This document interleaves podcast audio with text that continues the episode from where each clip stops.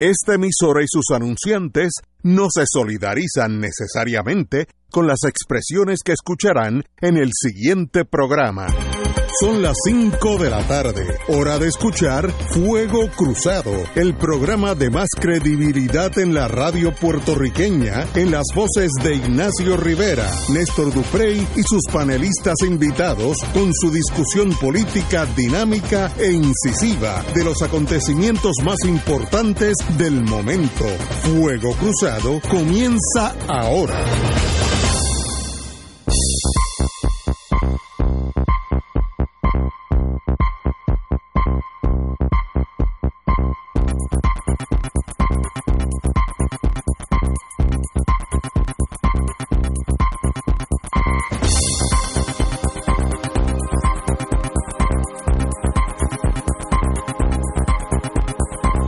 Amigos y amigas, qué bueno estar aquí hoy. La tormenta, ¿cuál es la que viene para acá?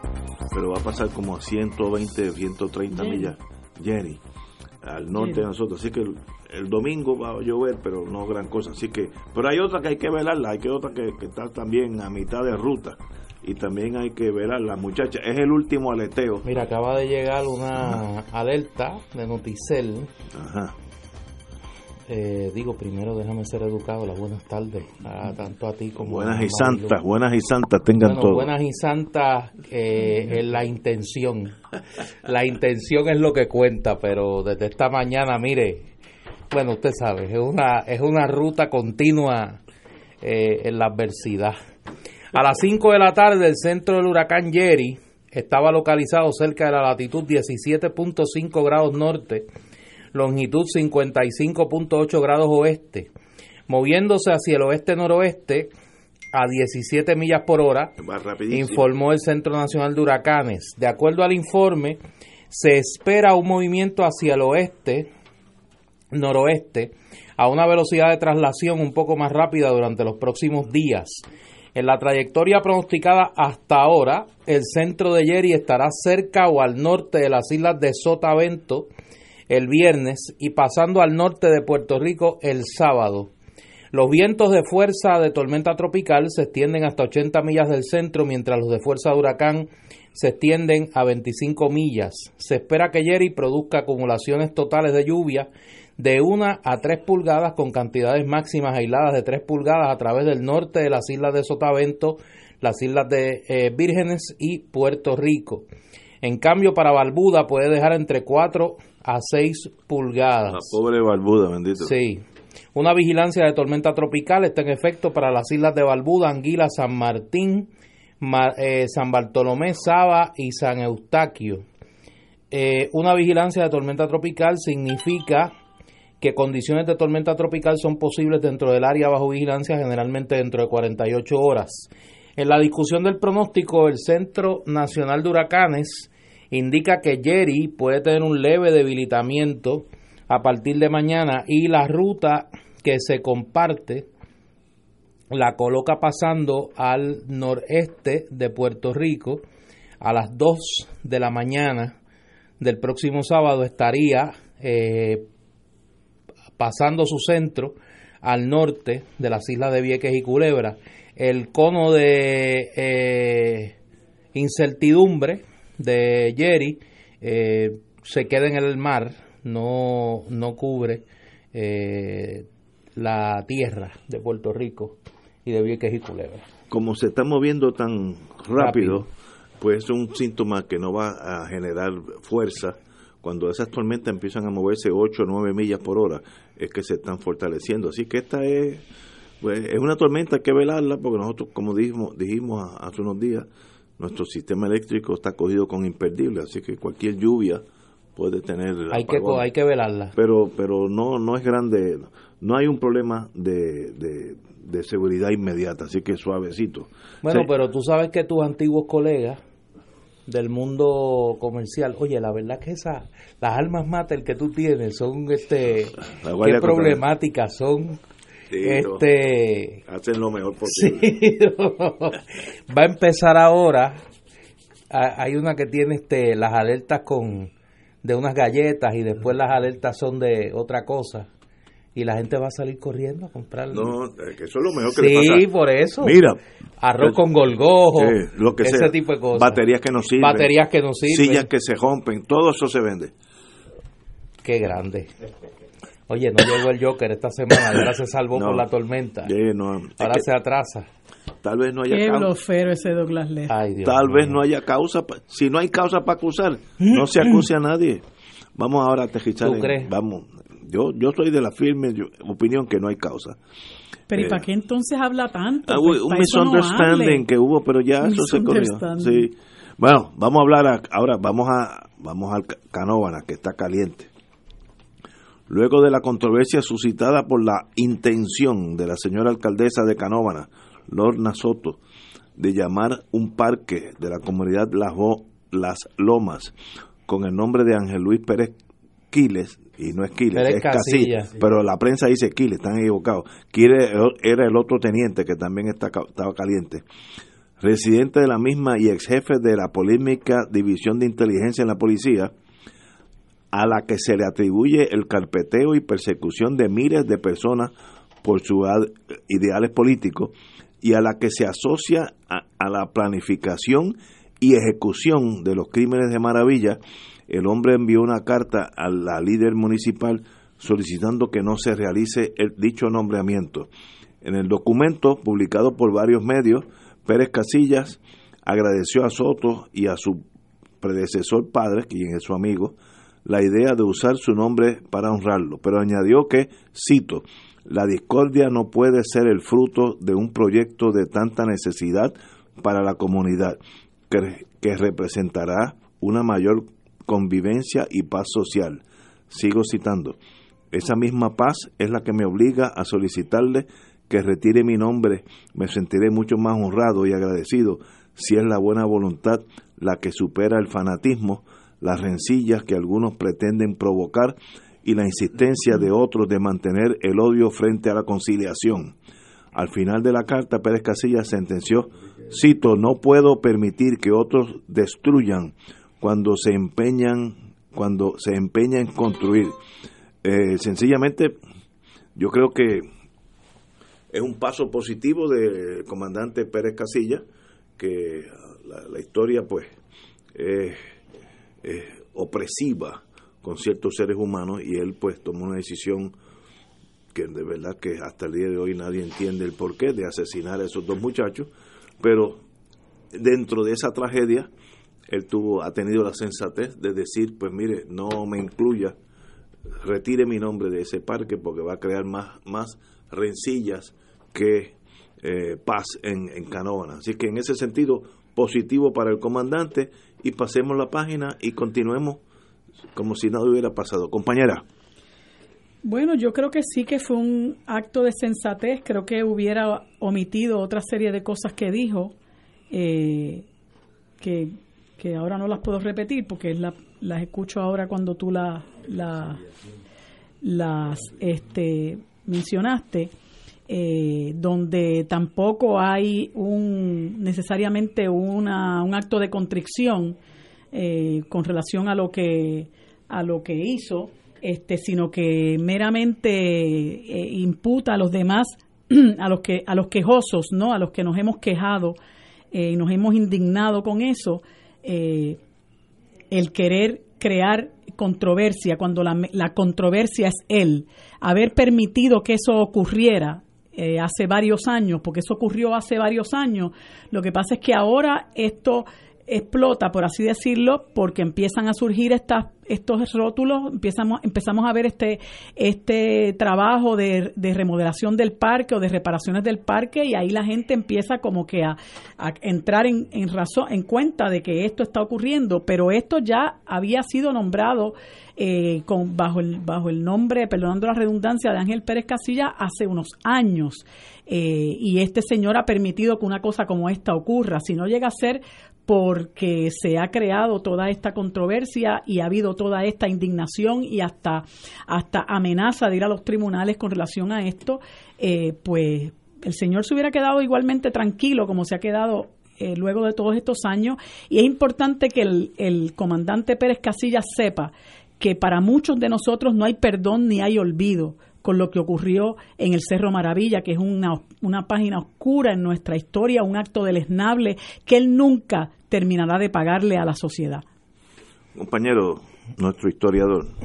Mira, eh, afortunadamente, este incidente que jamás debió ocurrir, eh, espero que llegue a su fin con la carta de, del señor Pérez Casilla. Lo triste de esto, y yo trato de estas, de estas cosas sacar alguna experiencia, alguna enseñanza para el país. Aquí hay un grupo de personas que andan en la revancha histórica y andan en el revisionismo histórico. ¿Qué es eso? Explícate. Andan pretendiendo reescribir la historia y han hecho varias intentonas en distintos espacios para tratar de reescribir eh, los eventos del pasado más reciente. En el PNP se enquista un grupo que todavía tiene la nostalgia anticomunista de los mejores años de la Guerra Fría y que reivindicaron en estos días la decisión disparatada de Lorna Soto de ponerle, de rebautizar el parque del barrio Loma de Canóvanas como Ángel Luis Pérez Casilla. Eh, y uno leía en las redes la gente escribiendo eh, como como si lo que pasó en Puerto Rico en esos años hubiese sido un invento o una exageración de lo que hoy, con mucha razón, eh, exigían que esta barbaridad fuera rectificada. Y yo creo que harían bien los que en Puerto Rico sacaron a pasear salud, su ignorancia estos días, de leer varios trabajos que se han escrito sobre esto. Eh, yo le digo a mis estudiantes siempre, ellos pueden dar fe de eso. Usted puede defender lo que usted quiera, usted puede ser, usted puede defender desde el anarquismo hasta el fascismo, pasando por todo el abanico de opciones político-ideológicas que eh, discurren en el mercado de las ideas políticas. Pero oiga, hágalo con, con razón, hágalo como un ejercicio de su razón y del entendimiento, no, no ofenda a los demás paseando su ignorancia. Y en ese sentido, eh, yo, yo quisiera recomendar varios trabajos que se han escrito sobre eso.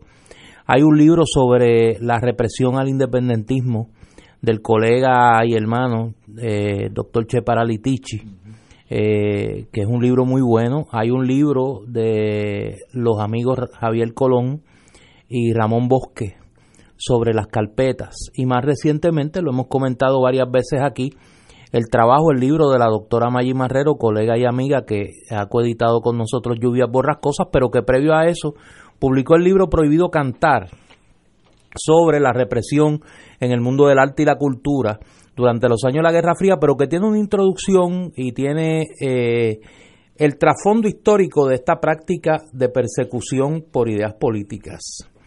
Uno de los personajes más notorios en esto fue Ángel Luis Pérez Casilla.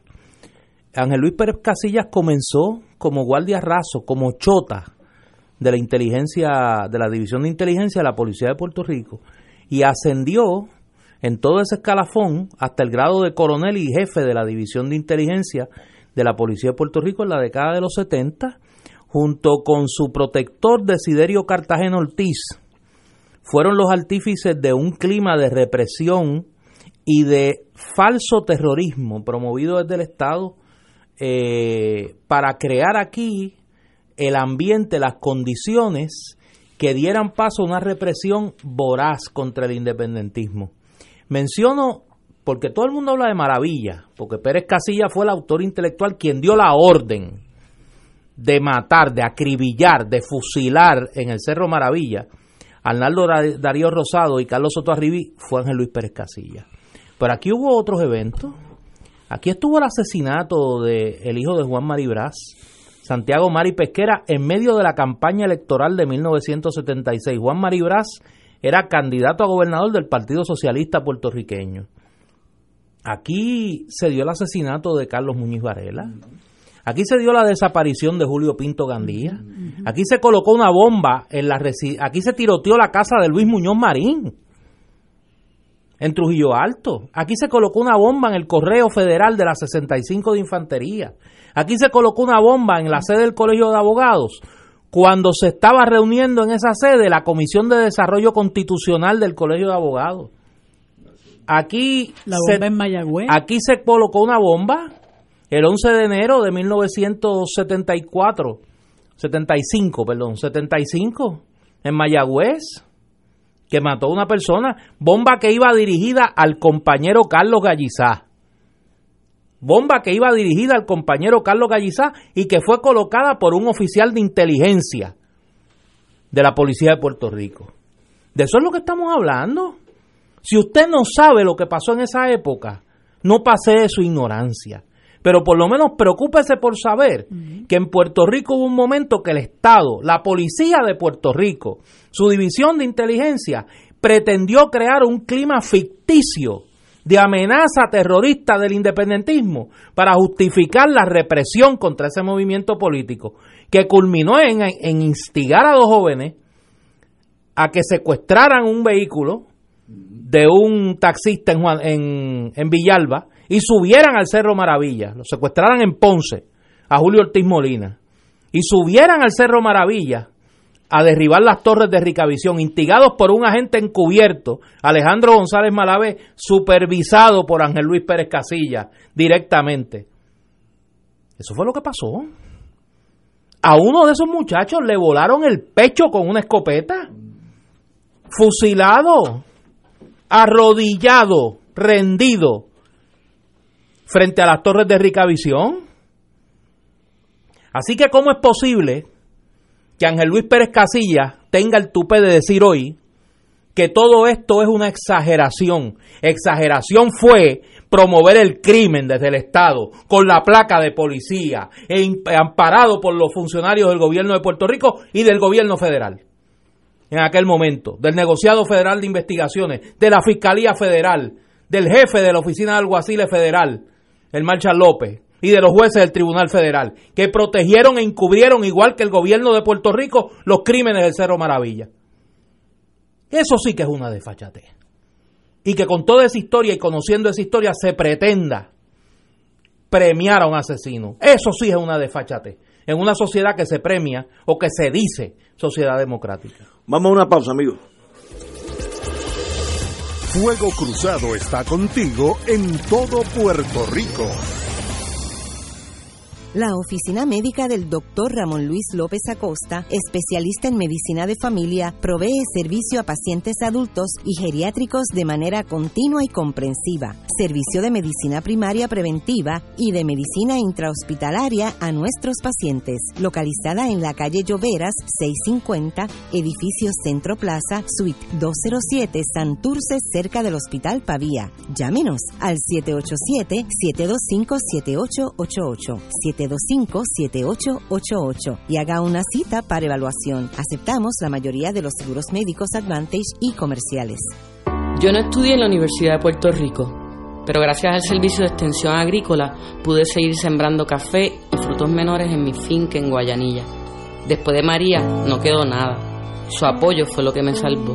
Me dieron semillas, me ayudaron con las máquinas, me permitieron seguir trabajando la tierra, hacer lo que me gusta sembrar y producir un café especial.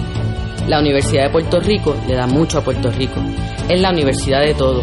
Es mi universidad auspiciado por la Asociación Puertorriqueña de Profesores Universitarios, APU. Las hermanas dominicas de Nuestra Señora del Rosario de Fátima invitan a la vigésima octava Caminata por Amor el domingo 29 de septiembre, saliendo a las 9 de la mañana del Coliseo Ángel Mercado Vega de Sabana Grande hasta el convento en Hacienda Santa Rita, Guánica. Sorteo de regalos, comida, refrigerios y gran espectáculo musical. Detalles e información 787 856-4256 y 856-4330. Aportaciones por ATH Móvil 787-458-2411.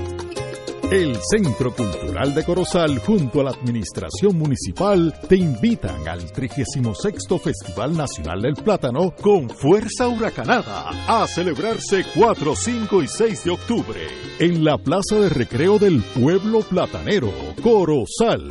Disfruta de exhibiciones agrícolas, reinado infantil, maratón deportivo y el tan esperado Mofongazo. En Tarima, Lili y su gran trío, Radio Maniaco, Orquesta La Mancha, Frondalla Voces de América, Orquesta Onda Moderna. Además, en presentación especial, tributo a Andy Montañez con el grupo Acángara. Tú tienes que estar allí. Festival Nacional del Plátano, 4, 5 y 6 de octubre. En la Plaza de Recreo de Corozal. Pa Corozales que vamos.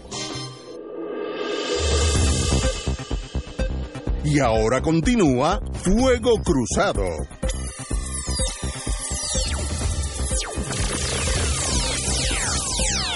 Regresamos, amigos y amigas, a Fuego Cruzado. Como dije al principio, yo creo que fue una, una decisión sabia del comandante Casilla eh, de retirar su nombre para en torno a esta plaza o como se llame, allá en Canóvana. Eh, discrepo un poco de lo que dijo, cito, me sentiré mucho más honrado y agradecido si es la buena voluntad la que supera el fanatismo, la rencilla que algunos pretenden provocar y la insistencia de otros de mantener el odio frente a la conciliación. Ahí discrepo del comandante, ya que no puede haber conciliación con el asesinato. Eh, no, no es posible conciliarlo. Sencillamente eh, continúe con su vida, haga lo mejor posible, pero un asesinato a sangre fría, que fue lo que sucedió ordenado por usted, vamos a hablar claro para entendernos, no es conciliable. Eso no, no, Ah, Dios lo puede perdonar, sí, sí, pero no es conciliable entre nosotros. Ahí hay otros países donde han pasado cosas espantosas y, y, ellos se sentaron una vez y llegaron a unas conciliaciones para no acusar, pero eso no quiere decir que se le perdone y que sean héroes de la patria, no lo fueron. Este fue un asesinato vil porque en aquellos años había un virus que ya yo creo que ha disminuido mucho en, el mundo, para gracia de todos nosotros, donde eran dos bandos, los comunistas que nos iban a matar a todos y los capitalistas que si los dejábamos se comían a todos los, los comunistas. Entonces había esa bipolaridad extrema. En África hubo una asesinatos en masa de cientos, doscientos, trescientos, un millón de personas.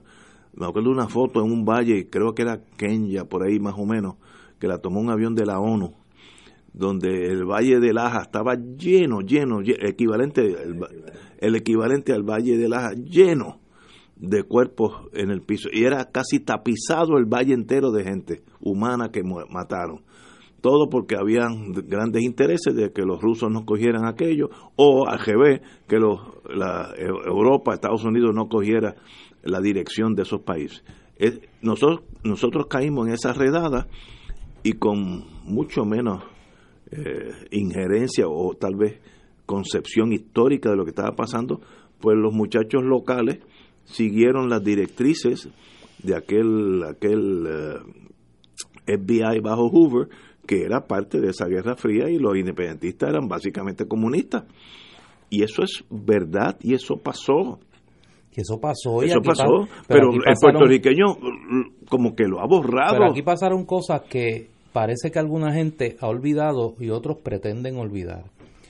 Y yo llevo desde ayer, yo tengo un problema existencial crónico, que es que le hago mucho caso a mi conciencia y la conciencia no me deja vivir a veces. Y desde ayer yo quiero decir algo y no lo he dicho, porque nosotros tenemos la dicha en este panel de contar con uno de los puertorriqueños más decentes, que se llama Héctor Rachel de Cardona. Y Héctor Rachel ayer, en un acto de cristianismo supremo y de hombría de bien, pudo haber dicho cosas que su hombría de bien y su condición de cristiano no le permitió. Y yo como soy historiador, las voy a decir. Cuando Héctor Reichal era secretario de Justicia y pretendió esclarecer los hechos del Cerro Maravilla, que le costó el despido, que es el despido más honorable, que uno de los más honorables que se ha dado aquí. Fue despedido por Carlos Romero Barceló por querer llegar al fondo de los acontecimientos del Cerro Maravilla. La oficina de Héctor Richard como secretario de Justicia fue tiroteada por la policía de Puerto Rico. El vehículo oficial de Héctor Richard como secretario de Justicia fue saboteado por la policía de Puerto Rico. Un avión donde Héctor Richard se iba a trasladar a Guadilla fue intervenido por la policía de Puerto Rico. Secretario de Justicia para que no llegara a la verdad de los hechos del Cerro Maravilla. ¿Quién dirigía la división de inteligencia de la policía de Puerto Rico en ese momento? Ángel Luis Pérez Casilla. ¿Quién era el superintendente de la policía en ese momento? Desiderio Cartagena Ortiz. Y esos no son actos de fanáticos. Esa es la verdad histórica de la que nadie puede huir. Por eso yo señalo siempre que la historia es implacable. Pues fíjate, esas palabras que tú has leído, Ignacio, me dejan ver a mí que este señor no está nada rehabilitado. Que lo que pasa es que la historia lo atrapó que fue descubierto en las barbaridades que estaba haciendo, que no se limitaron única y exclusivamente a instigar lo que ocurrió en el Cerro Maravilla y a dar la orden de que asesinaran esos muchachos que estaban ya aprendidos por la policía. Este señor no está ningún rehabilitado nada. Lo que pasa es que salió de la cárcel, fue convicto y Chemo Soto le dio trabajo. Pero si tuviera poder, habría que cogerle miedo. Porque esas expresiones que él hace culpando a la gente que se ha quejado de que a él lo homenajeen siendo un asesino, dejan ver que este señor hubiera, si hubiera tenido la oportunidad, hubiera mantenido la misma mentalidad, es que es la misma que mantiene Chemo Soto que le dio el trabajo y el homenaje, y es la misma que mantiene su hija, que tiene la flema de comparar esta situación con el caso de Oscar López y con el caso de Piculín. Vergüenza le debería dar a Lorna Soto. Y yo le hago un llamado al pueblo de Canóbanas. Esta mujer no merece ser alcaldesa de ese pueblo. Y si ustedes tienen eh, vergüenza, deberían expresarla igualmente y rechazarla, porque esa mujer no está a la altura de lo, lo que Canóbanas se merece. Las expresiones que ha hecho esta señora para justificar esa barbaridad, para justificar ese desatino, es lo que demuestra que ella no merece ser alcaldesa de Canóvana. Párense en sus propios pies la gente de Canóvana y déjenle, saber a, a, Lorna Soto que ella no se merece dirigir los destinos de ese pueblo. ¿Cómo es posible que se atreva a llenarse la boca hablando de Oscar López y hablando de Piculín Ortiz? Y diciendo que a Piculín lo honraron eh, después en la FIBA, como comparando a este señor, Ángel Luis Pérez Casilla, que es el responsable y lo será la vida entera del asesinato vil, de la ejecución de dos independentistas, porque precisamente gente como Lorna Soto y gente como Chemo Soto y gente como Ángel Luis Pérez Casilla justificarían en todas las medidas posibles que se siguiera reprimiendo al independentismo. Y es hora de que eso se acabe. Nosotros no podemos permitir que haya gente como esta en este país y mucho menos en posiciones de poder. Estoy de acuerdo contigo, mi querida amiga. Uno mira, como ya uno tiene una, una, unas canas, uno mira pensando en dónde estaría hoy Carlos Soto Arribí y Hernando Darías Rosado, estarían casados, eh, con hijos, nietos, y todo eso se cercenó por alguien que pensó que estaba mirando la, eh, sede del comunismo en Puerto Rico. Dos muchachos que estaban, si pecaron de algo, es, es de ser inocentes. Y no hubiese destruido, porque los únicos que murieron en Maravilla no fueron Carlos Soto Arribí y Arnaldo Darío Rosado Puerto Rico perdió a uno de nuestros más grandes literatos, a Pedro Juan Soto, profesor de la Universidad de Puerto Rico, porque el asesinato de su hijo lo mató en vida. Y, la, y, y el esfuerzo que hizo a partir de ese momento, solo, junto con su compañera, Carmen Lugo Filippi, profesora también de la Universidad de Puerto Rico, porque se esclareciera lo que pasó en Maravilla, porque se supiese la verdad del asesinato de su hijo, lo mató en vida, lo convirtió en un muerto en vida. Ese es el costo de la Guerra Fría en Puerto Rico. Cuando la gente dice que la guerra en Puerto Rico no costó vidas, costó vidas de mucha gente, costó salud mental y emocional de mucha gente, para que venga este charlatán de Ángel Luis Pérez Casilla a decir ahora que eso es fanatismo de unos pocos. Y hubo este, este es el extremo burdo y torpe de esa división de inteligencia, pero esa división de inteligencia hizo mucho daño yendo a los patronos civiles de independentistas, diciendo, mire, usted tiene allí de, ingeniera a eh, María de Lourdes Guzmán, eh, esta señora ha ido a Cuba, así que tiene que votarla. Y eso costó muchos trabajos a gente independentista.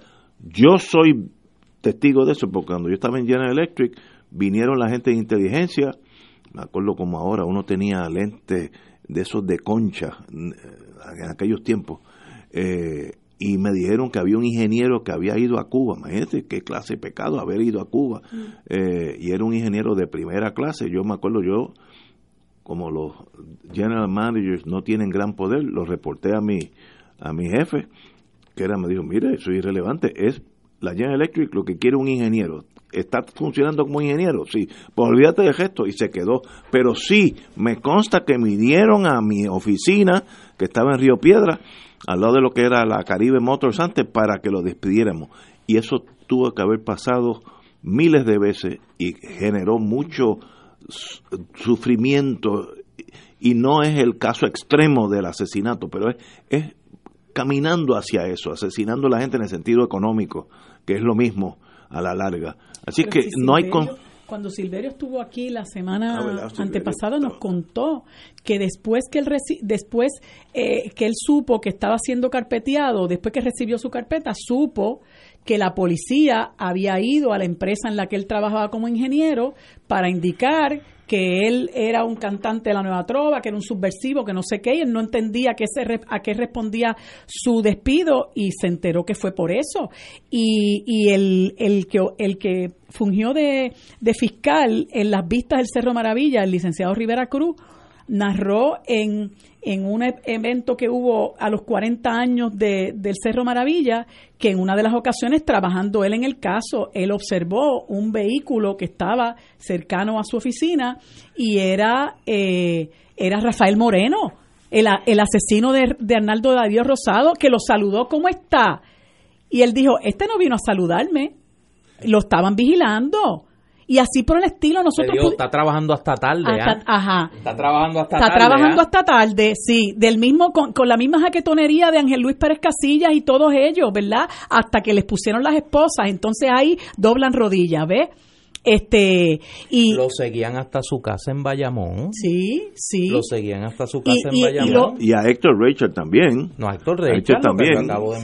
Y la lista y la lista de toda esa represión, la lista de todos esos atentados es, es extensa. A Maribras le tirotearon la casa, eh, un centro de cuidado que, que auspiciaba el PCP también, este y, y, el, el atentado contra la farmacia que tenía doña Pupa Nazario y su esposo y la lista nosotros podemos estar aquí dos horas eh, hablando. Por eso yo creo que, entre otras cosas, es importante que esto haya pasado, porque mucha gente, a pesar de que ya han pasado 41 años, habiendo pasado ya 41 años de esto, este, mucha gente desconoce esto y la historia que se, se empeñan en, en, en, ocultarla, la verdadera historia de este país y la represión cruenta contra el independentismo desde que los americanos pusieron un pie aquí, represión que no ha terminado esa represión, esa historia represiva, eso que explica en gran medida por qué nos, nos endilgan el 2%, esa historia la gente la tiene que conocer. Y esto es importante para que la gente sepa qué fue lo que pasó en el Cerro Maravilla y esa década del 70, que fue una década llena de represión contra el independentismo. Esa historia la tenemos que divulgar. Para cerrar este capítulo, y estoy hablando como, con voz mía solamente, al comandante Casilla, que lo conocí cuando yo era... sigue diciendo comandante Casilla? ¿Tú no estás confundiendo con el de... Con el de la estadidad? No, no, pero no Este era coronel, si lo más que llegó fue a coronel. No, no, es comandante por debajo por debajo de coronel cuando yo lo conocí. Llegó a coronel. No, no, pero yo lo conocí como comandante y para mí seguía comandante. Pero, debe ser comandante y ahora es un convicto. Pero no puede haber conciliación con sus actos. La historia lo puede eh, pasar la página, usted puede tener una vida feliz, esperemos que así sea, pero conciliar el asesinato de dos personas absolutamente desarmadas, inocentes, no puede haber conciliación, aunque seamos de ultraderecha, del partido que usted escoja, no puede haber conciliación. Y que continúe con su vida, eso es lo, lo más, lo más que se puede hacer. Muchos de esos eh, personajes de maravilla se mudaron a Florida para entrar a una nueva vida. Pues mire, a veces la solución, pero conciliación jamás. Vamos a una pausa, amigos. Esto es Fuego Cruzado por Radio Paz 810 AM. Diariamente en nuestra cocina algo delicioso se cuece en la olla. Se escucha el cortar de la cebolla y el triturar de los ajos. En Freshmart utilizamos ingredientes frescos sin aditivos ni preservativos. En el deli encontrarás la mejor variedad de desayunos, almuerzos y cenas, pizzas artesanales y más. Los mejores especiales de la semana para comer sano y sabroso. Explora la variedad de ofertas más saludables. Ven a Freshmart en Aguadilla, Caguas, Carolina, Condado, Guaynabo y Atorrey. Freshmart es para todos. Fuego Cruzado está contigo en todo Puerto Rico. Beneficiario de Medicare Platino, PMC Premier Platino te ofrece 24 viajes al año a tus citas médicas. 24 viajes, ¿oíste bien? La competencia solo 12 viajes al año. Cámbiate hoy. MMM, caminar juntos es darte más. MMM Healthcare LLC es un plan de cuidado coordinado con un contrato Medicare Advantage y un contrato con el programa Medicaid de Puerto Rico. La afiliación en MMM depende de la renovación del contrato. Data obtenida del resumen de beneficios 2019 del plan MCS Classic Care Platino Progreso o SSPN en una presentación de PSB. Este año, Oro 92.5 FM y MMM, Caminemos Juntos, vuelven al escenario de Bellas Artes con el magno concierto del Bolero a la Balada Sinfónico. Domingo 10 de noviembre, 5 de la tarde en Bellas Artes de San Juan, con la Orquesta Filarmónica de Puerto Rico, dirigida por el maestro Roselín Pavón, presentando las voces de Sofi de Puerto Rico. Ayer cuando no sé el polifacético Rafael José. La carismática y dulce Michelle Brava. La nueva voz y el talento de Juan Pablo Díaz. Pero no fue suficiente. No fue suficiente. Y como invitado especial, Glenn Monroy. Del bolero a la balada sinfónico. Domingo 10 de noviembre, 5 de la tarde. Bellas Artes de San Juan. Compra tus boletos ya en Ticket Center 792-5000. Boletería de Bellas Artes 620-4444 y PSB 787-436-8773. Ustedes lo pidieron y Oro 92.5 FM y MMM los complace con el auspicio de Arroz Goya. Si quieres calidad, Arroz Goya te la da. Manteca de ubre la vaquita. El remedio de ayer, el alivio de siempre. Laboratorio Clínico Marbella en Vega Baja. Barrio Chino Asian Rican Cuisine en San Patricio Plaza. 787-781-6752. Cooperativa Seno Gandía. Solidez y futuro. Garaje Isla Verde. Encuentra tu Mercedes-Benz en Garaje Isla Verde. Mercedes-Benz. Lo mejor o nada. Tena. Comparta confiado una vida plena. Aceite Betis. Sabor Betis por encima de todo. Produce PSB. Te invita Oro 92.5 FM. Radio Paz 810 AM y Canal 13. Y ahora continúa Fuego Cruzado.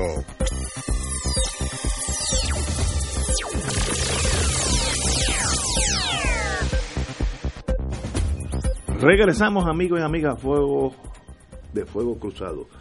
Estoy muy tranquilo con mi conciencia. En su primera entrevista a fondo tras una brevísima gobernación, Pedro Pierluisi justifica su decisión de jurar al primer cargo del país y habla de su futuro político y su relación con la Junta de Supervisión Fiscal. Básicamente, el compañero y amigo Pierluisi, Pedro Pierluisi ha indicado que se enfrenta a cualquiera eh, en una primaria del PNP y que le ha, indicado que sería el favorecido. Eh, muy bien, eh, aunque la, la, prensa dice que evalúa aspirar nuevamente, si él dice que le gana cualquiera en las primarias, pues quiere decir que va a ser un candidato, uno de los de los candidatos eh, eh, y derecho tiene a volver a aspirar a la gobernación. Tiene que haber posiblemente una primaria, posiblemente porque no sé si eh, Jennifer eh, todavía es candidata, el señor presidente del Senado si es candidato, que sería muy viable, o este, la actual gobernadora. Así que por lo menos ahí hay cuatro, contando a Pierluisi. Pero él, él ha dicho básicamente eh, que la decisión de juramental fue una decisión en ley, eh, una decisión que tomó en ese momento, eh, y que evalúa volver a aspirar, pero dice que sencillamente en primarias le ganaría a cualquier contendor. Así que eh, ahí ahí tenemos el candidato Pierluisi ya en el, en el starting gate de, de esa carrera. Eh, y dice, un paso de avance sería un plebiscito a esta edad, sí o no, el mismo día de las elecciones. Eh, y dice, en torno al cabildeo, hay cabildeo y hay cabildeo. Imagínate. Y cómo depende, cómo, y depende de cómo lo define. No se puede criminalizar el ejercicio de la abogacía. Eh, y cito otro, estoy dispuesto a enfrentar a quien sea en el contexto de una primaria, así como en una elección general. Así que obviamente es candidato a la gobernación y le deseo la mejor de la suerte. Él perdió con Ricardo Rosselló. con Ricardo Rosselló. Debió haber ganado, nos hubiéramos economizado un montón. No, Pero- no te creas. Eh, bueno, anyway. no cantes victoria. Pero ahí estamos, señores. Esa es la, Que esas son es aves del candidato, mismo plumaje. es candidato. eh, si es PNP, pues tiene que ser de derecha, no va a ser un candidato de izquierda dentro del PNP. Pero le deseo lo mejor de la suerte y en primaria que gane el que saque más votos. Mira qué fácil es. Yo creo que Pedro Pierluisi apuesta a esa ese mito de la mala memoria de los puertorriqueños, de que nosotros de aquí al 2020 nos vamos a olvidar su complicidad con la Junta de Control Fiscal, nos vamos a olvidar de su intento de golpe de Estado, nos vamos a olvidar de la defensa que hizo de sus clientes, la misma que hace ahora, él no esconde sus colores. Él planteó varias veces que él era leal a sus clientes. La lealtad de Pedro Pierluisi no es con el pueblo de Puerto Rico, es con sus clientes y con su bolsillo y con sus intereses económicos. Derecho tiene si estuviera en la vida privada, pero pretender hacerse del poder político para utilizarlo en beneficio de sus intereses económicos, como hizo ahora en este intentona golpista, que en las setenta y pico de horas que estuvo usurpando la gobernación de Puerto Rico se encargó de empaparse de la información de las transacciones gubernamentales, particularmente en el campo económico y en el campo de las corporaciones públicas que estaban en proceso. Eh, hablaría muy mal del pueblo de Puerto Rico que nosotros considerábamos con algún nivel de seriedad que este golpista pudiese ser gobernador de Puerto Rico y en ese sentido, eh, afortunadamente, el país va a tener eh, opciones claras para poder escoger. Compañera. Fíjate, yo leí esta, esta mm, entrevista y este es otro que no se ha rehabilitado tampoco. Después de lo que pasó, después del cantazo que cogió en el Tribunal Supremo, después de, de- del escarnio público al que fue sometido por el país, él todo lo justifica. Dice que el Tribunal Supremo dijo que él actuó bien porque como la ley 7 bajo la que él juramentó eh, allá en, en- la casa de su hermana eh, eh, se presume constitucional, pues, pues está todo bien. Este dice que no se puede criminalizar la abogacía, que él este pues tiene derecho a cabildear y que tiene que derecho a hacer los eh, eh, eh, representar sus clientes, eso es lo mismo que dice Fortuño. Y a ese y a ese son se ha eso se ha hecho multimillonario y él también eh, hay que mirar cuánto ha eh, cuánto ha crecido eh, su patrimonio desde que comenzó por primera vez como comisionado residente eh, eh, bajo el gobierno de Pedro Rosselló, pa- bajo el gobierno, no, pa- desde que fue eh, comisionado residente bajo el gobierno de Hernández eh, de Acevedo Vilá, si mi memoria no me falla. No, pero creo que fue primero eh, No, el comisionado residente bajo Aníbal era Luis Fortuño. Ah, Luis Fortuño, Es perdón. verdad, pues verdad. cuando él fue comisionado reciente por primera vez, ahí están los documentos del Congreso, cuánto comenzó a aumentar su patrimonio económico. Entonces, no solamente justifica el, el golpe de Estado que nos dio, justifica el haber el haber representado a la Junta de Control Fiscal, estar en el bufete Olili Borges, entrar en los conflictos de intereses en los que ha entrado en su ejecutoria como abogado del bufete Olili Borges, pero entonces cuando le preguntan, eh, luego de varias eh, partes de prensa, nosotros llevamos tres o cuatro eh, reportajes con relación a los contratos en la Cámara de Representantes que yo creo que aquí no puede haber un solo puertorriqueño, a no, a no ser que usted sea ciego o fanático, que no se haya escandalizado con este esquema. Y él dice que él prefiere esperar a que el presidente de la Cámara se exprese eh, al respecto y que debe regir el mismo principio de que, de que haya control para todas las ramas del de gobierno, no solo a la ejecutiva, porque son fondos del pueblo. Entonces le preguntan con relación a la Universidad de Puerto Rico, esto es para que la gente vea ¿Qué es lo que nos espera con, con, con el que dice que Puerto Rico va a echar hacia adelante bajo su mando? Le preguntan sobre la Universidad de Puerto Rico diciendo que hay un que es la palabra que utiliza Benjamín Torres Gotay en la pregunta, que una de las medidas más controversiales de la Junta fue el recorte violento al presupuesto de la UPR. ¿Usted hubiese consentido eso? Y él contesta, veo que la universidad está pudiendo echar hacia adelante dentro de las circunstancias y lo está logrando. Imagínate. Así que con eso es que nosotros estamos bregando. Este señor es más de lo mismo. Esto es, esto es un neoliberal de la peor calaña, que de hecho Johnny Méndez, cuando lo estaban interrogando en las vistas de confirmación en la Cámara, le dijo que no le había gustado el acercamiento que le había hecho con relación a una situación eh, de Viewpoint, me parece que se llama el, el proyecto, de una persona que se le está imputando que tiene un contrato con, y extensión contributiva con el gobierno con la condición de que tenía que desarrollar unos proyectos que a su vez generaran ingresos al, al, al, fisco. Y no ha hecho absolutamente nada. Y cuando pretendía la Cámara comenzar una investigación con relación a ese proyecto, él se le presentó allí a Johnny Méndez. Y Johnny Méndez le dijo abiertamente que la impresión que le había dado es que él quería torpedear esa investigación. Así que hay unas cosas que se llaman el, el golpe duro y otra el golpe blando. Roselló era un descarado, pero este viene con su carita de tontejo bien administrada pero es la misma cosa, exactamente lo mismo. Este está entregado a los intereses de la Junta, que ha sido un, eh, un, un, organismo nefasto para nuestro país, que ha contribuido a nuestro empobrecimiento, el, y Pierluisi es cómplice de todo eso. El gobernador de Puerto Rico por el PNP va a ser una de cuatro personas. Jennifer González, Rivera Schatz, Vázquez Garcet, que es la actual gobernadora, y Pierluisi. En esos cuatro no me sorprendería que Pierluisi gane una primaria y sería el candidato oficial del PNP. Y respectivamente de lo que ha pasado. Tenemos que ir a una pausa, amigos. Fuego Cruzado está contigo en todo Puerto Rico.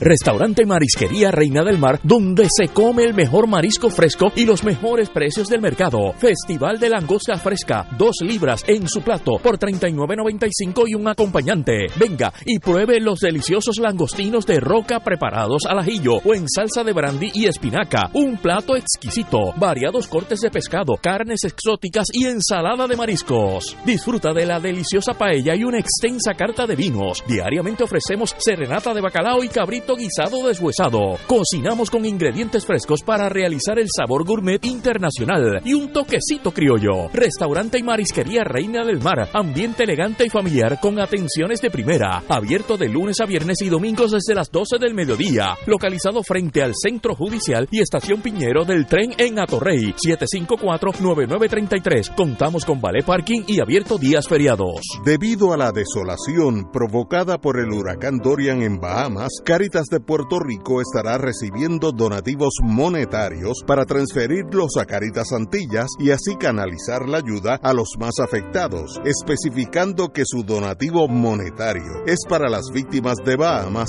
1. Entréguelo en las oficinas de Caritas en la calle San Jorge número 201 Santurce. 2. Envíelo por correo a Cáritas de Puerto Rico, PO Box 8812, San Juan, Puerto Rico 00910-0812 o hágalo por ATH móvil. Más información por el 787-300-4953 de Cáritas. Cada sábado de 9 a 11 de la mañana tendrás un encuentro con De Frente con la Verdad, donde se discuten asuntos que tocan de cerca la actualidad en todas sus perspectivas, las historias que afectan a tu diario vivir, estos y otros temas analizados desde el punto de vista evangélico. De Frente con la Verdad, todos los sábados de 9 a 11 de la mañana por Radio Paz 810. Escucha los sábados a las 5 de la tarde para servirte un programa del Colegio de Profesionales del Trabajo Social de Puerto Rico con los temas de interés a la comunidad. Recuerda, los sábados a las 5 de la tarde para servirte por Radio Paz 810. Y ahora continúa Fuego Cruzado.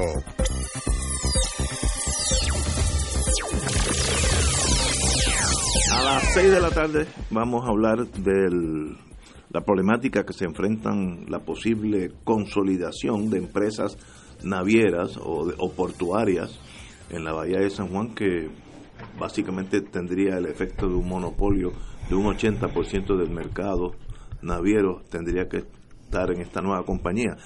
Vamos a tener con nosotros, que ya está aquí con nosotros, el vicepresidente de MIDA, una organización que yo quiero mucho, Manuel Reyes, estará, estará con nosotros en unos 10 minutos. Oye, eh, Ignacio, te voy a pedirte eh, tu indulgencia para hacer un anuncio, tipo Marilu Guzmán. Eh, pero es que, que es un anuncio que me llega muy cerca y antes de que se me olvide como ayer, eh, pues quiero hacerlo. Eh, en Caguas, y es una figura que me llega muy cerca al corazón, estoy hablando de San Oscar Romero, Monseñor Oscar Arnulfo Romero. Eh, en Caguas, este próximo viernes, mañana, el viernes 11 de octubre, perdón, perdón, el viernes 11 de octubre, a las 7 de la noche, en el Newman Hall, el centro Newman Hall del Colegio Notre Dame de Caguas, se va a estar celebrando el 42 aniversario de la Red de Esperanza y Solidaridad de la Diócesis de Caguas y el primer aniversario de la canonización de San Oscar Romero. Para mí, pues, es una eh, es un evento muy especial, primero porque se trata del brazo de asistencia social desde la diócesis de Caguas, eh, experiencia que conozco desde muy joven, eh, y de una figura pues que para mí es una figura paradigmática, que es la figura de Monseñor Oscar Arnulfo Romero. Pues como parte de estas actividades del 42 aniversario de la Red de Esperanza y Solidaridad de la Diócesis de Caguas y el primer aniversario de la canonización de San Oscar Romero, se va a estar eh, brindando la Misa Popular Salvadoreña. Esto es una composición musical que le ha dado la vuelta al continente, es del autor Guillermo Cuellar Barandiarán, y es la misa eh, musicalizada eh, con las alegorías eh, pertinentes a la figura de Monseñor Oscar Arnulfo Romero, San Oscar Romero.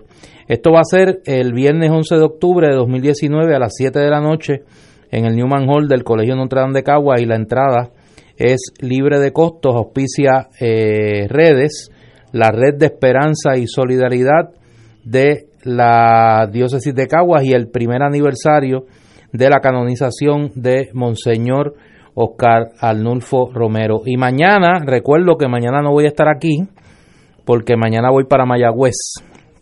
Mañana presentamos a las 6 de la tarde Lluvias Borrascosas, el libro Lluvias Borrascosas, coeditado por la doctora Maggi Marrero, el amigo José Sánchez Jorge y este servidor en el museo, en la Casa Museo Pilar de Filló a las 6 de la tarde. Así que mañana me va a sustituir aquí el hermano Luis Vega Ramos, que espero que se porte bien, eh, porque yo voy a estar en Mayagüez, pero saludar allá a las amigas y amigos de la Sultana del Oeste y particularmente, por qué no decirlo, a las compañeras y compañeros del movimiento Victoria Ciudadana. Ajá, muy bien. Pues claro. eh, ahí hay algo de esperanza. sí, señor. No, no, ahí no hay algo, ahí hay mucha esperanza.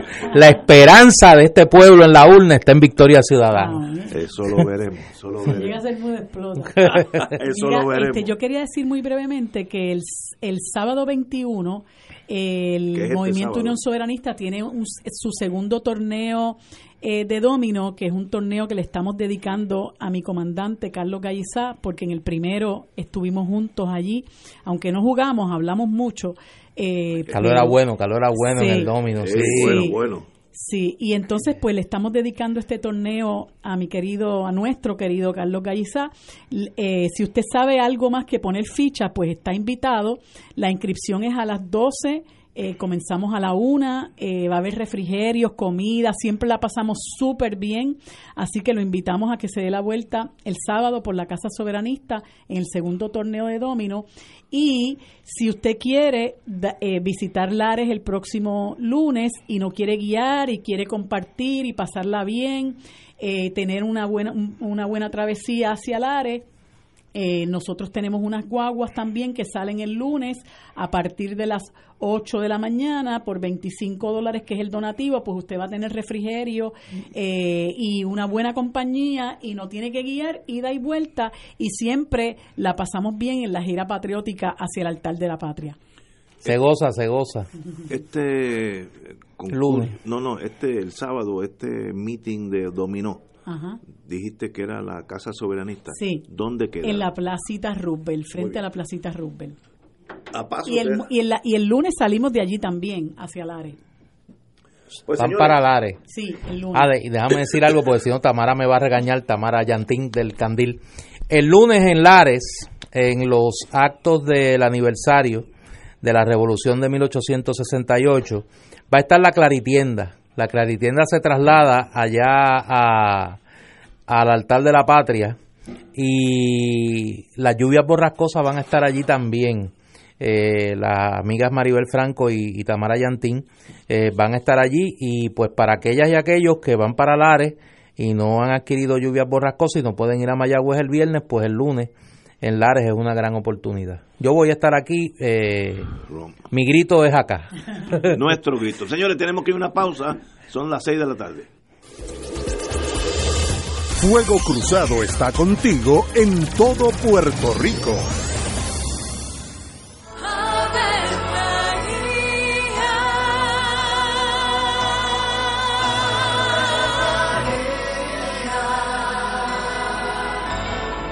El ángel del Señor anunció a María. Y ella concibió por obra del Espíritu Santo. Dios te salve María, llena eres de gracia, el Señor es contigo. Bendita tú eres entre todas las mujeres, y bendito es el fruto de tu vientre Jesús. Santa María, Madre de Dios, ruega por nosotros pecadores, ahora y en la hora de nuestra muerte. Amén. He aquí la esclava del Señor. Hágase en mí según tu palabra. Dios te salve María, llena eres de gracia, el Señor es contigo. Bendita tú eres entre todas las mujeres, y bendito es el fruto de tu vientre Jesús. Santa María, Madre de Dios, ruega por nosotros pecadores, ahora y en la hora de nuestra muerte. Amén. Y el Verbo se hizo carne. Y habitó entre nosotros. Dios te salve María, llena eres de gracia, el Señor es contigo. Bendita tú eres entre todas las mujeres, y bendito es el fruto de tu vientre Jesús. Santa María, Madre de Dios, ruega por nosotros Ruega por nosotros, Santa Madre de Dios. Para que seamos dignos de alcanzar las promesas de nuestro Señor Jesucristo. Oremos.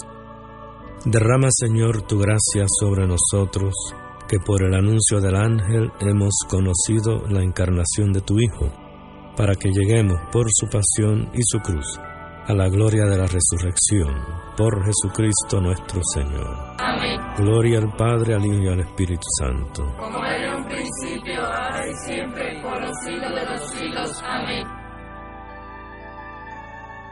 Ser rotario es dar de sí, con amplitud, sin anhelo de recompensa del cielo, antes de pensar en sí. Mensaje del Club Rotario de Río Piedras. Aquí la llama se enciende cada tarde a las 5 porque escuchas Radio Paz 810 AM, WKBM San Juan y retransmite en diferido WOROFM Corozal San Juan, la Casa de Fuego Cruzado, el programa de más credibilidad en la radio puertorriqueña.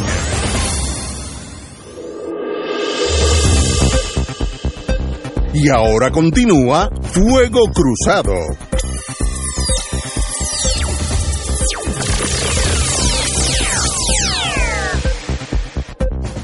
Amigos y amigas, eh, hemos traído a nosotros un recurso extraordinario de MIDA, la Asociación de Industria y Di- Distribución de Bueno, Alimentos. El, el MIDO original era mayoristas importadores de alimentos, pero ahora es Cámara de Mercadeo, Industria y Distribución de Alimentos. Muy bien. Tenemos con O sea, nosotros cuando tú hablas de originales, en la época de mía, Ignacio. mía. Yo estuve allí 10 años de mi vida y conocí mucha gente buenísima. Ah. Manuel Reyes, vicepresidente ejecutivo de MIDA, está con nosotros porque hay muchas noticias que como estamos hablando cosas técnicas, pues ni uno mismo entiende muy bien y yo sé que MIDA se ha dedicado a, por lo menos plantear su punto de vista.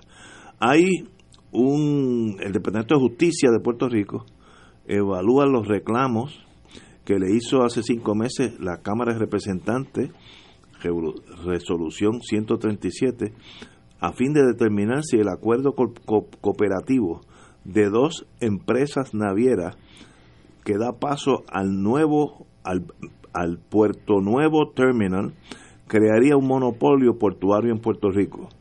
Como todos sabemos, la gran mayoría de los comestibles nuestros entran por San Juan, eso, eso es un hecho cierto, y si, se, si se crearía un monopolio, pues teníamos, tendríamos otro problema más que enfrentarnos. Eh, la Oficina de, de Justicia, vía Asuntos Monopolísticos, está evaluando esta presentación. Esto sería el consolidar Puerto Rico Terminals y Luis Ayala Colón, eh, que operen el puerto marítimo, estable- establezcan procedimientos operacionales para el terminal y fijen tarifas, cargos y prácticas competitivas. Nada más con el testigo. Manuel, explica a nosotros qué es lo que está pasando y cuál es la posición. Una vez que expliquemos cuál es el, el- si es peligro inminente y luego qué es la posición de MIDA. Bienvenido. No, gracias, gracias. Y, y- y es importantísimo que nos hayan invitado y lo agradezco enormemente. Eh, yo eh, pienso que esta es una de las, de las cosas que están en el ambiente de Puerto Rico más importantes y desgraciadamente, eh, a pesar de que nosotros somos una isla, vivimos de espaldas a esa realidad. Eh, aquí estamos hablando no solamente de lo que entra a Puerto Rico, sino de lo que sale. O sea, básicamente toda la economía de Puerto Rico pasa por esos muelles. Eh, no es la mayoría de los alimentos, la mayoría de las medicinas, eh, eh, o, o casi decir la totalidad, la materia prima para las, farmacéuticas, para la construcción, la ropa, o sea, todo lo que los, los, los, ¿verdad? necesitamos para vivir y para susten- sustentarnos económicamente pasa por los muelles de San Juan.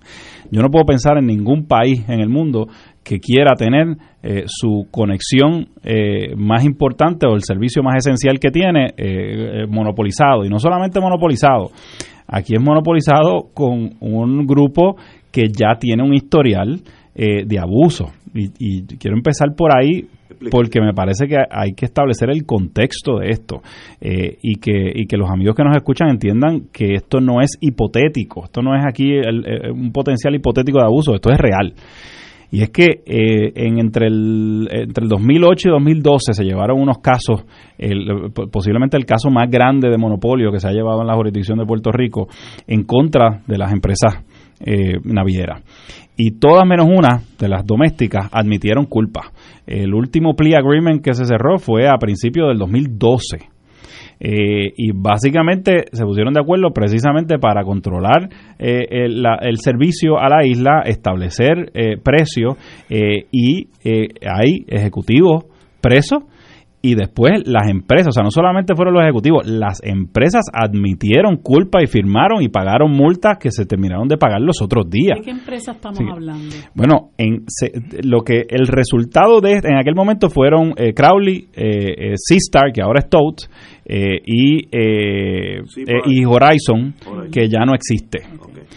Por lo tanto, el resultado de esta transacción de que se está hablando es que Toad y Crowley no son las que están entrando al acuerdo. Este acuerdo entre Toad y, y Luis Ayala Colón. Pero, pero básicamente todo estaría absorbiendo, y yo les explico por qué eh, esa es una conclusión eh, lógica, estaría absorbiendo allá la Colón, se quedaría con todo el puerto nuevo, eh, que es donde hay 11 de las 14 grúas que hay en el muelle de San Juan, y el resto le quedaría a Crowley. Así que estaríamos hablando de Todd y Crowley, las dos mismas empresas que fueron culpables por abusar de este país. Entonces, que eso no levante una, eh, por lo menos una seria preocupación en el gobierno de Puerto Rico, eh, eh, mete miedo. Mete miedo y, levanta sospechas de qué, de por qué. y yo creo que esto es algo que, que la prensa debe, debe seguir insistiendo. Nosotros lo vamos a seguir haciendo en protección de nuestros socios importadores, pero sobre todo también de los consumidores. Así que, ¿verdad? Esa es, esa es la generalidad y el efecto que como dije, no es hipotético, ya tenemos ahí una experiencia eh, con, estas mismas empresas.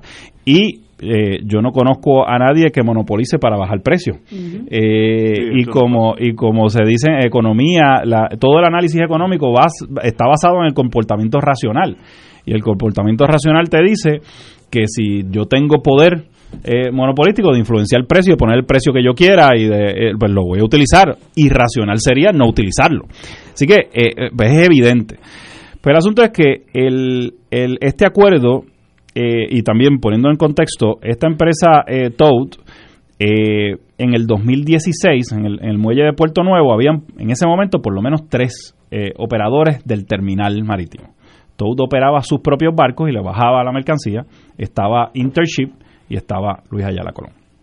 En el 2016, Toad eh, hace un acuerdo similar a este, un supuesto joint venture agreement, con Intership. Inmediatamente hacen ese acuerdo, le compran a Intership su parte y lo sacan del medio. Y básicamente se quedaron con toda esa parte del puerto.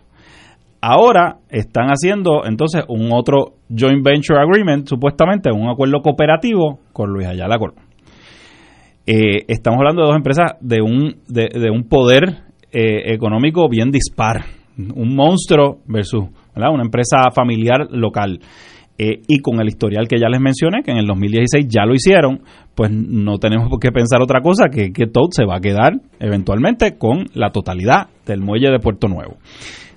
No sé si me ibas a preguntar algo. ¿Qué es lo que motiva a estas dos empresas? ¿Cuál es la versión de ellas, de ellos, de que se debe aprobar esta, esta consolidación. ¿Cuál es la historia de ellos? Bueno, ellos entienden que es que sería más eficiente, más, productivo. Eh, y van a ser más eficientes, y más, eh, supuestamente, ¿verdad? Y, van a ser y van a ser más productivos. El, asunto aquí es que esto no se ha discutido, eh, ¿verdad? No se ha discutido con nadie. O sea, esto es un, un asunto de alto interés público y sin embargo se hace un contrato privado, se somete a una agencia federal eh, y el gobierno de Puerto Rico ha estado totalmente ajeno, eh, o, por lo menos eso dice, que ha estado ajeno a esta, a, esta transacción y que no tiene nada que decir sobre ella. Esas dos compañías fueron al Federal Maritime Commission, o como se llame. ¿Y qué, dijeron esa empresa federal? Esta, esa es otra de las, de las interrogantes y de lo que empieza a generar dudas y suspicacias aquí por, por eh, la... la ¿verdad? Hay, hay una, una mendacidad en las cosas como se están diciendo. Eh, este acuerdo, por definición, este tipo de acuerdo, donde dos competidores se ponen de acuerdo para establecer precio y para trabajar en conjunto, por definición viola las leyes de monopolio. Las empresas en Puerto Rico, dos competidores, no se pueden reunir en una mesa para ponerse de acuerdo, repartirse clientes, repartirse mercados, repartir... Eso es obvio, ¿verdad que sí? Es obvio. Es obvio. Así que eh, este tipo de acuerdos no, no puede darse en nuestro sistema, ni federal ni local. ¿Qué pasa? Esas leyes tienen excepciones y ellos van al Federal Maritime Commission para acogerse a alguna excepción que está bajo el Shipping Act que de alguna forma le daría protección a ese acuerdo de las leyes de monopolio, antimonopolísticas, que hay excepciones. ¿Qué pasa? El Federal Maritime Commission, después de eh, investigar y analizar el asunto, hace una determinación que, que se ha eh, malinterpretado Eh, a propósito. Eh, a propósito, porque es que es que es casi imposible y voy a leer el, puedo leer el, las expresiones concretas del Federal Maritime Commission. Pues el Federal Maritime Commission lo que hace es que dice, primero, los comisionados no nos pusimos de acuerdo de si tenemos jurisdicción o no. categóricamente, eso es lo que dice, no se pusieron de acuerdo si tienen jurisdicción. Pues no pudieron haber aprobado nada. Exacto. Porque si no me puse de acuerdo, ni siquiera si tengo jurisdicción, ¿cómo yo voy a argumentar que aprobé algo? Eh, segundo, dicen, bueno, y entonces no tenemos tampoco. Suficientes, suficiente información y suficiente data para ir a un proceso de injunction para detenerlo. Y esto se debe a que ellos tienen una jurisdicción limitada. Ellos no aprueban eh, ni pueden parar algo por su propia... O sea, ellos no pueden emitir una resolución y detener algo. Ellos tienen unas limitaciones y tienen 45 días eh, para tomar la determinación de si van a llevar un injunction. Pero como no se pusieron de acuerdo si tienen jurisdicción y no tienen elementos de juicio, dijeron, para llevar un injunction, pues no lo pueden hacer. Ahora, lo tercero que dicen es, pero esto nos genera serias preocupaciones. No dice preocupaciones, dice serias preocupaciones por lo que vamos a establecer un proceso de monitoreo, eh, eh, ¿verdad? Un poco más allá de lo que usualmente eh, ellos tienen, porque ellos tienen procesos de monitoreo regulares, etcétera. Así que quien pueda interpretar que eso es una aprobación, pues, pues, pues no sé, no, no, no sé eh, cómo, cómo uno lo podría, lo podría catalogar. Y ellos apuntan a que el Estado es el que debe entonces decidir. O, o Bueno. le pasan la jurisdicción al Estado. Si No, yo no. no, me acuerdo, porque Desde nuestra perspectiva, una vez no tienes la protección, revierte al Estado de Derecho General, que es que está prohibido ese tipo de prácticas. Y por lo tanto, la, la, la, la ley monopolística local y la federal serían las que, las que apliquen. y el, y el Estado es el que tiene que hacer valer esas leyes entonces. Claro, pero aquí la preocupación enorme es que el gobierno de Puerto Rico no ha podido esbozar que o no ha podido aclarar que está opuesto a que esto ocurra. Y entonces ha dejado, eh, y entonces insiste hoy, ¿verdad? Cambiaron un poquito el tono, que es bueno, ¿verdad? Tengo- te quiero reconocerlo, pero, pero realmente me- no me queda claro si es un cambio de sustancia o un cambio simplemente, eh, ¿verdad? Eh, eh, semántico. Eh, porque al hablar de que el federal, que le van a pedir una aclaración al Federal Maritime Commission sin decir nosotros estamos opuestos y le vamos a expresar nuestra oposición al Federal Maritime Commission, pues de cierta forma uno podría interpretar que están deseosos de que el Federal Maritime Commission sí apruebe la transacción para lavarse las manos. Eh, el- y, y no solamente eso, están cediendo sus- su- sus espacios de jurisdicción, no solamente de la ley local y el Departamento de Justicia local, sino que es que el pueblo de Puerto Rico es el dueño de esos terrenos. Así que, independientemente de lo que diga el Federal Maritime Commission, independientemente de las leyes de monopolio, el gobierno de Puerto Rico y la autoridad de los puertos, como dueña del espacio, podría fácilmente decir, no, no, no, no, yo no le voy a alquilar, no, yo no voy a monopolizar, ni me voy a cerrar, a coser la boca, eh, como escribió un artículo en estos días Sandra, eh, eh, no, Coto. Sara Rodríguez Coto, no me voy a coser la boca, eh, yo simplemente no voy a permitir que una sola empresa domine todo este espacio y todas estas grúas. Tú traes un elemento que, llama la atención en todo esto, Manuel, que es la actitud pasiva, por no decir la actitud cómplice del gobierno de Puerto Rico. Eh, Anthony Maceira, que es el director de la autoridad de puertos, la última expresión pública que leí de él era que él no iba a intervenir en este asunto. La gobernadora ha respaldado la posición de Anthony Maceira y ha dicho ella también que ella no va a intervenir. Eh, y entonces uno se pregunta, pero ¿cómo el gobierno de Puerto Rico va a colocar la seguridad comercial del país, que de eso es lo que estamos hablando, en manos de un monopolio? Que simple y sencillamente puede decir un buen día, pues mira, aquí el precio de la transportación va a ser este, y el que no lo quiera pagar se sale del mercado. Y si yo quiero trancar los puertos, tranco los puertos. y de un monopolio, como te dije, ya ya que ha sido probado, Probado. Como, como abusador, porque eso es extremadamente importante establecer que esto no es hipotético, eso que tú acabas de mencionar no es hipotético, ya pasó Ya- ya con las mismas empresas. Así que no estamos hablando de una posibilidad remota, estamos hablando de, de la realidad. Eh, y, y más aún, el, el, est- estamos hipotecando el futuro desarrollo económico del país y, y esto es peor que el cabotaje que también hay que establecerlo, porque si mañana nos quitan las leyes de cabotaje, ¿qué competidor va a querer entrar si tiene que morir con uno de estos dos señores, que, que no, obviamente no se lo van a facilitar y en el mejor de los casos van a tener información privilegiada eh, de ese competidor. Así que es un disuasivo incluso si nos quitasen algún día las leyes de ¿Y cabotaje. qué se puede hacer? Vamos, vamos a una pausa y continuamos. Es ¿Qué vamos a hacer ahora si algo nosotros, o el gobierno, o el Federal Maritime Commission, o alguien? Vamos a una pausa. Fuego Cruzado está contigo en todo Puerto Rico.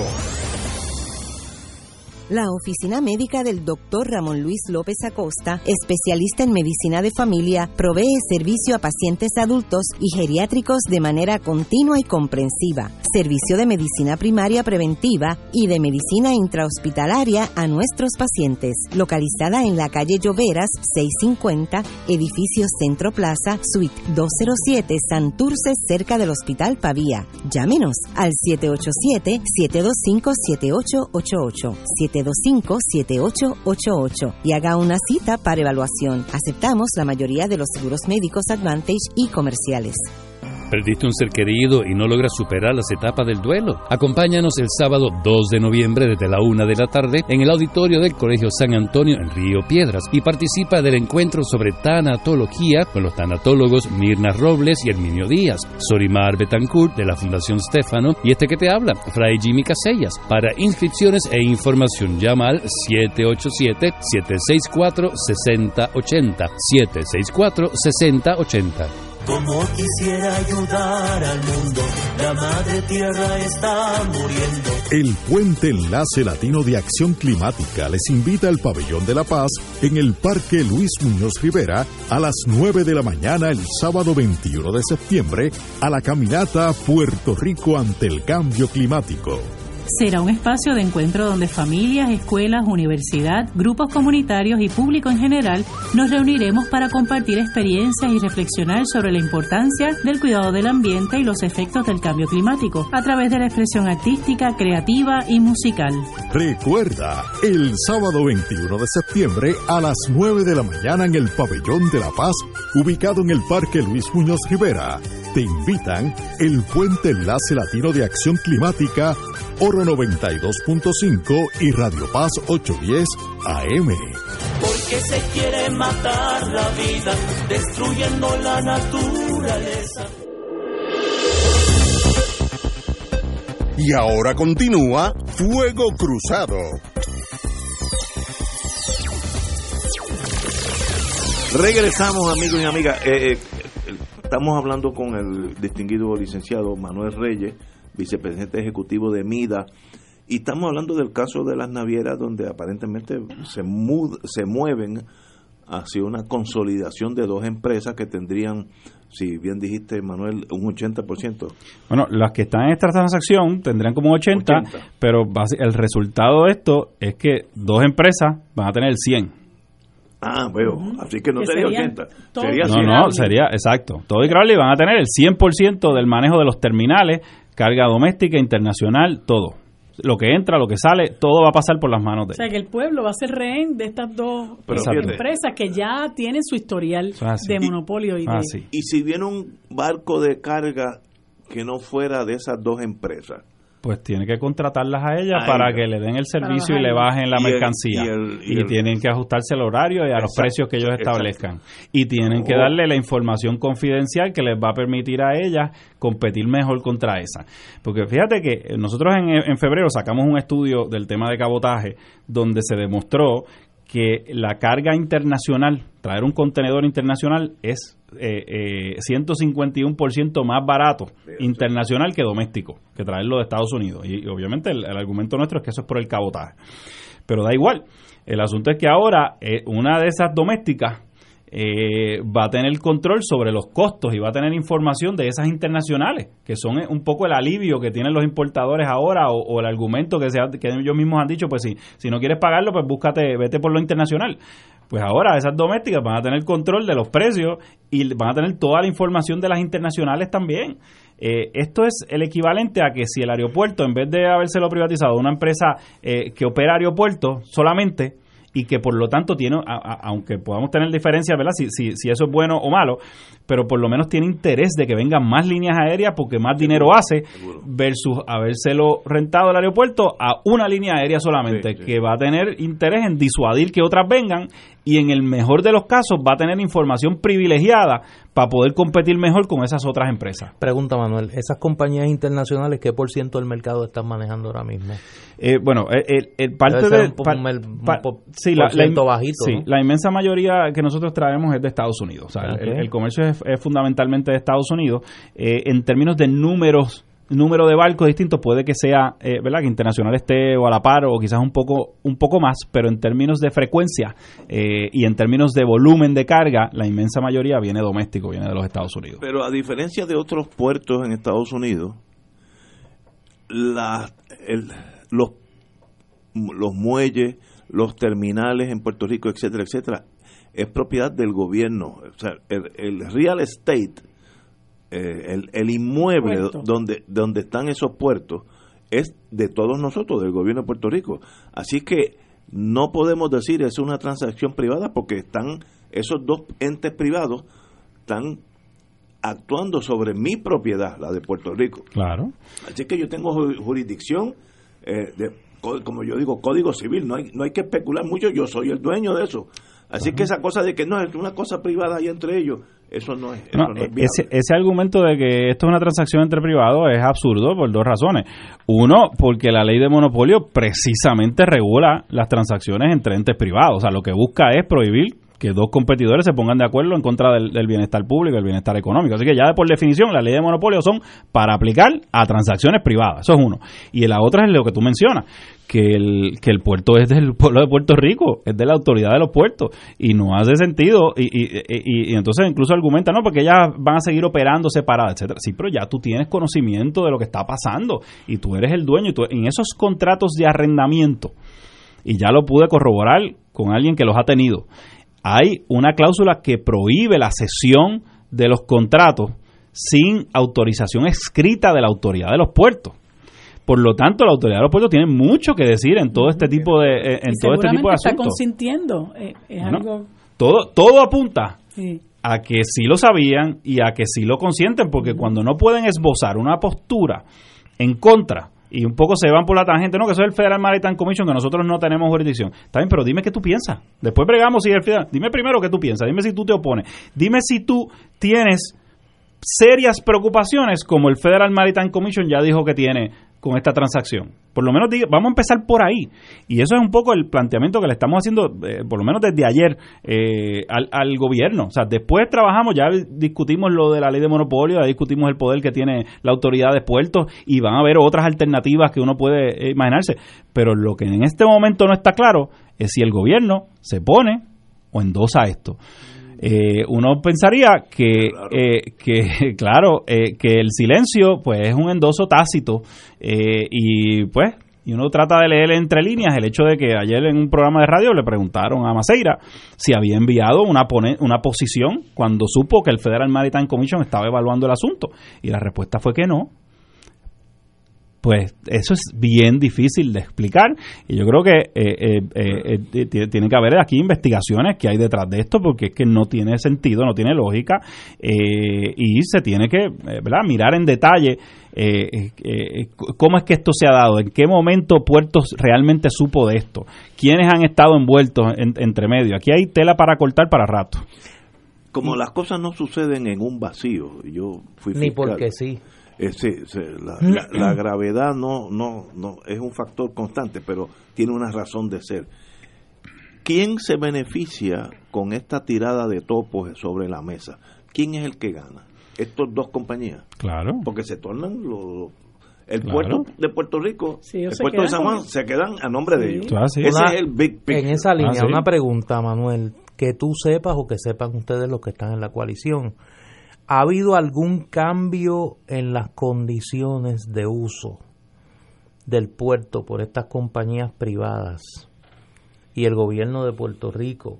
Que uno pueda decir, bueno, pues ellos están consintiendo este arreglo porque ahora le aumentaron el costo del uso de las facilidades o que hay algún beneficio bueno, para el gobierno de Puerto Rico, fíjate que hago la distinción, porque yo me imagino, como Pero- decía aquel filósofo, calzón de la lata baila el chorizo y alguien aquí se está beneficiando de esto, pero digo al gobierno de Puerto Rico. Nosotros, eh, en toda esta discusión, la autoridad de los puertos no ha producido nada, que apunte en esa línea. Eh, más aún, el, el, hasta donde hemos podido corroborar, esto no se ha discutido ni siquiera a nivel de la Junta de Directores de, la Autoridad de los Puertos. Eh, así que, pues también, eso es otra de las, de, de- de las, de las cosas que se tienen que evaluar y que se tienen que, se tienen que investigar. Además de MIDA, ¿qué otros grupos, si alguno, ha estado levantando la bandera? De... Bueno, eh, ha sido, es un grupo bien amplio, yo diría hay un consenso generalizado. Ha estado el, Centro Unido de Detallistas bien activo, el Colegio de Abogados, eh, a través del Junte de Voluntades del Colegio de Abogados, hay iglesias, hay camioneros, eh, hay eh, organizaciones eh, cívicas. Eh, se expresó el día de ayer o antes de ayer también la Unión de Trabajadores del Muelle y se opusieron a la transacción y pidieron también una reunión a la gobernadora. Eh, así que yo entiendo que es eh, una, una, un repudio amplio. Eh, y yo entiendo que se sigue sumando, se sigue sumando gente, la Asociación de Farmacia, eh, entiendo Cofarma también, entiendo que eh, eh, en estos días eh, creo que empresarios por Puerto Rico también, eh, así que se siguen sumando, o sea, yo esto desgraciadamente ha se ha tratado de pasar debajo del radar y ahora pues mucha gente está despertando tarde a, a las implicaciones que esto tiene. Lo interesante es quién le interesa que pase por debajo del radar. Ahí está el cuerpo del delito, si fuéramos un detective de homicidio. Ah, definitivo. ¿Quién es el que se beneficia que esto pase? No, estas compañías son muy poderosas. Este Tote es una compañía muy poderosa y está- no hay duda que está acaparando eh, la, el- el- el- la industria del acarreo marítimo. No, esto, esto tiene que indignar al país, o sea, realmente nuestra economía completa, todo, todo, todo, y nuestro futuro económico se lo estamos hipotecando a dos empresas con el historial que ya que ya estamos mencionando dos empresas que no es que tenga nada malo eh, que sean de afuera pero pero pero ciertamente eh, pues pues su- sus lealtades no necesariamente Claro, están están aquí pueblo. eh, eh, eh, están aquí y ya pues tienen esa más allá de la, de, la, de, la, de la entrevista o la reunión con la gobernadora, ¿qué otros pasos se han, se han, se han contemplado para evitar esto? Bueno, pues ciertamente la Oficina de Asuntos Monopolísticos local, eh, en la Autoridad de los Puertos, las otras alternativas es el Departamento de Justicia Federal y el Federal Trade Commission, eh, y es algo que se está evaluando, y en último caso, pues puede haber una acción privada eh, en los tribunales en contra de estas transacciones, pero todas esas cosas eh, ¿verdad? cuestan eh, y, no son no son no son fáciles ni, ni rápidas. Tengo una pregunta que me hacen aquí y la he recibido por varias vías desde, desde que comenzó esta discusión. Que ustedes sepan, ¿tiene algo que ver esta transacción con la conversión de las termoeléctricas de la Autoridad de Energía Eléctrica a gas. gas natural? Y que se desde hace tiempo se viene hablando de la posibilidad de desarrollar un terminal para ese fin. Pues no tenemos información de eso en este momento, Porque pero yo he recibido no, no información por distintas vías de que la compañía Crowley entró en el negocio del gas natural y que es parte de ese consorcio de intereses que han estado tratando de convertir a Puerto Rico en un gran eh, mercado del gas natural. Pues no, no, no te sé decir, ¿verdad? Crowley no, es- no es la que está envuelta directamente en esta transacción. Incluso uno podría pensar que a Crowley no le conviene esta transacción. Eh, porque ahora eh, su competidor principal adquiere mucho, más espacio y mucho más poder. Eh, eh, así que, pero, pero, ¿verdad? Todo puede ser. O sea, la realidad es que hay una falta de transparencia en, en lo ¿Qué es lo que es choca aquí? Y la actitud del gobierno de Puerto Rico. Y, y yo creo que también hay una pasividad del pueblo de Puerto Rico, de la oposición, del gobierno. O sea, Puerto Rico, como empecé ahorita, o sea, Puerto Rico vive de espaldas a la realidad de que somos una isla. Y aquí no hay un conocimiento generalizado de eso, no tenemos estadísticas, no tenemos datos de qué está pasando, no sabemos qué es lo que planteamos cuando hicimos el estudio de las leyes de cabotaje a principio de año. Puerto Rico no tiene las tarifas. Nosotros no podemos ir a donde una empresa, el, de- el Departamento de Desarrollo Económico, no puede ir a donde un potencial inversionista en Puerto Rico y le puede decir, mira, estas son las tarifas de, tra- de traer mercancía a Puerto Rico. Porque no están publicadas en ningún sitio, ni se recopilan, ni, se, ni hay data agregada. Tuvimos que hacer una encuesta para poder tener una idea y probar que lo internacional es más barato que lo doméstico, que es algo que todo importador sabe, pero no está publicado. Eh, los importadores no pueden negociar porque no, no pueden negociar bien porque no tienen el, eh, data eh, para que les permita defenderse de, en, estas negociaciones. Y, y, esa es y eso es eh, eh, eh, la realidad de una isla que deberíamos ser expertos y deberíamos comernos los nenes crudos en todo lo que sea logística marítima. Puerto Rico debería ser ¿verdad? Un, un Singapur, por ejemplo, que ha aprovechado muchísimo y se ha convertido en un hub en términos de transportación marítima. y oponernos a todo lo que, lo que pueda poner en peligro nuestra subsistencia. Claro. Y nuestro futuro, volvemos, las exportaciones. Puerto Rico importa casi todo lo que consume, pero incluso lo que producimos importamos la materia prima. Pero suponiendo que algún día logremos el objetivo de, tener más exportaciones que importan, también lo van a manejar eh, estas personas. miren, miren el riesgo. Una eh, que una de las uniones se está oponiendo. De repente, un conflicto obrero patronal paraliza los muelles de Puerto Rico versus tú tener eso diluido entre varias empresas. Mire, si una se va a la huelga, que sé yo, que pues las otras siguen operando. Aquí no. Aquí una vez, o sea, consolidemos, tiene unos riesgos adicionales. Eh, eh alguien, me planteaba, alguien me planteaba eh, esa posibilidad. Aquí el riesgo es de doble vía, tanto de las empresas como de la unión, porque estamos hablando de una unión que controla los empleados de ese de, puerto. O sea, esa unión podría crear un caos eh, en el comercio del país. Por eso mi, mi planteamiento, esto es un asunto de seguridad comercial. O sea, el pueblo de Puerto Rico está colocando su seguridad comercial en manos de un monopolio privado de, con dos, de dos empresas con graves consecuencias con que ya no no y que ya se les ha empresas delincuentes. ya se les ha probado sus prácticas monopolísticas. Manuel Reyes vicepresidente de Mida vicepresidente ejecutivo de Mida privilegio tenerte aquí. Un abrazo a tu ah. padre que estudié con leyes con él y lo recuerdo muy gratamente. Así que y además está decirte que nos mantengas al tanto. Sí, claro que sí. al tanto. lo haremos. Me da la impresión que esto va a seguir dando candela porque como que está empezando. Pues vamos a, nosotros vamos a tratar de seguirla, eh, pero la gente que se despierte, el pueblo que se exprese, redes sociales, todo, eh, porque necesitamos que esto no que esto no ocurra. Totalmente. Gracias por venir porque ahora tengo el claro el, la vista clara de lo que está pasando y es peor de lo que yo pensaba. Mucho Esto es grave. Esto es grave y de, lo, de las cosas que están pasando en el país, esta posiblemente es una de, las más graves. Que, que, nos amarra las manos de salir de la crisis económica que tenemos. Señores, tenemos que ir a una pausa, amigos. Fuego Cruzado está contigo en todo Puerto Rico. ¿Estás buscando un lugar para comer sabroso y rapidito? En Vuelta y Vuelta Grill, las carnes y los complementos se preparan al momento. Tenemos churrasco, chuletas, pechuga a la parrilla, wraps, hamburgers y ensaladas, papas aioli, majados, mamposteado, tostones, mofongos, pechuga monterrey, wrap boricua y muchos platos más. Además, preparamos todas las salsas en la casa, tales como vinagreta de guayaba, tamarindo y cilantro, parcha y jengibre, entre otras. Notarás la calidad y la frescura en Vuelta y Vuelta Grill en Galería Paseos 787-748-9797 748-9797 No somos fast food, somos fast restaurant.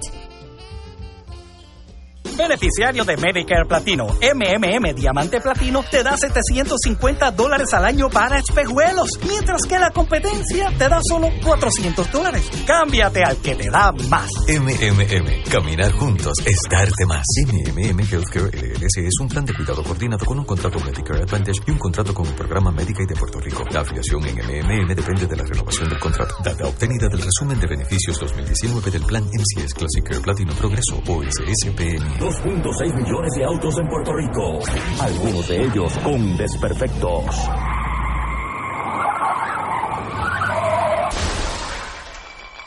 Autocontrol. Tu carro. Tu carro. Tu mundo. Lunes a viernes a las 11 de la mañana por Radio Paz 810 AM. Yo no estudié en la Universidad de Puerto Rico pero gracias al servicio de extensión agrícola pude seguir sembrando café y frutos menores en mi finca en Guayanilla. Después de María no quedó nada. Su apoyo fue lo que me salvó. Me dieron semillas, me ayudaron con las máquinas, me permitieron seguir trabajando la tierra, hacer lo que me gusta, sembrar y producir un café especial. La Universidad de Puerto Rico le da mucho a Puerto Rico. Es la universidad de todo. Es mi universidad. Auspiciado por la Asociación Puertorriqueña de Profesores Universitarios, APU. Y ahora continúa Fuego Cruzado.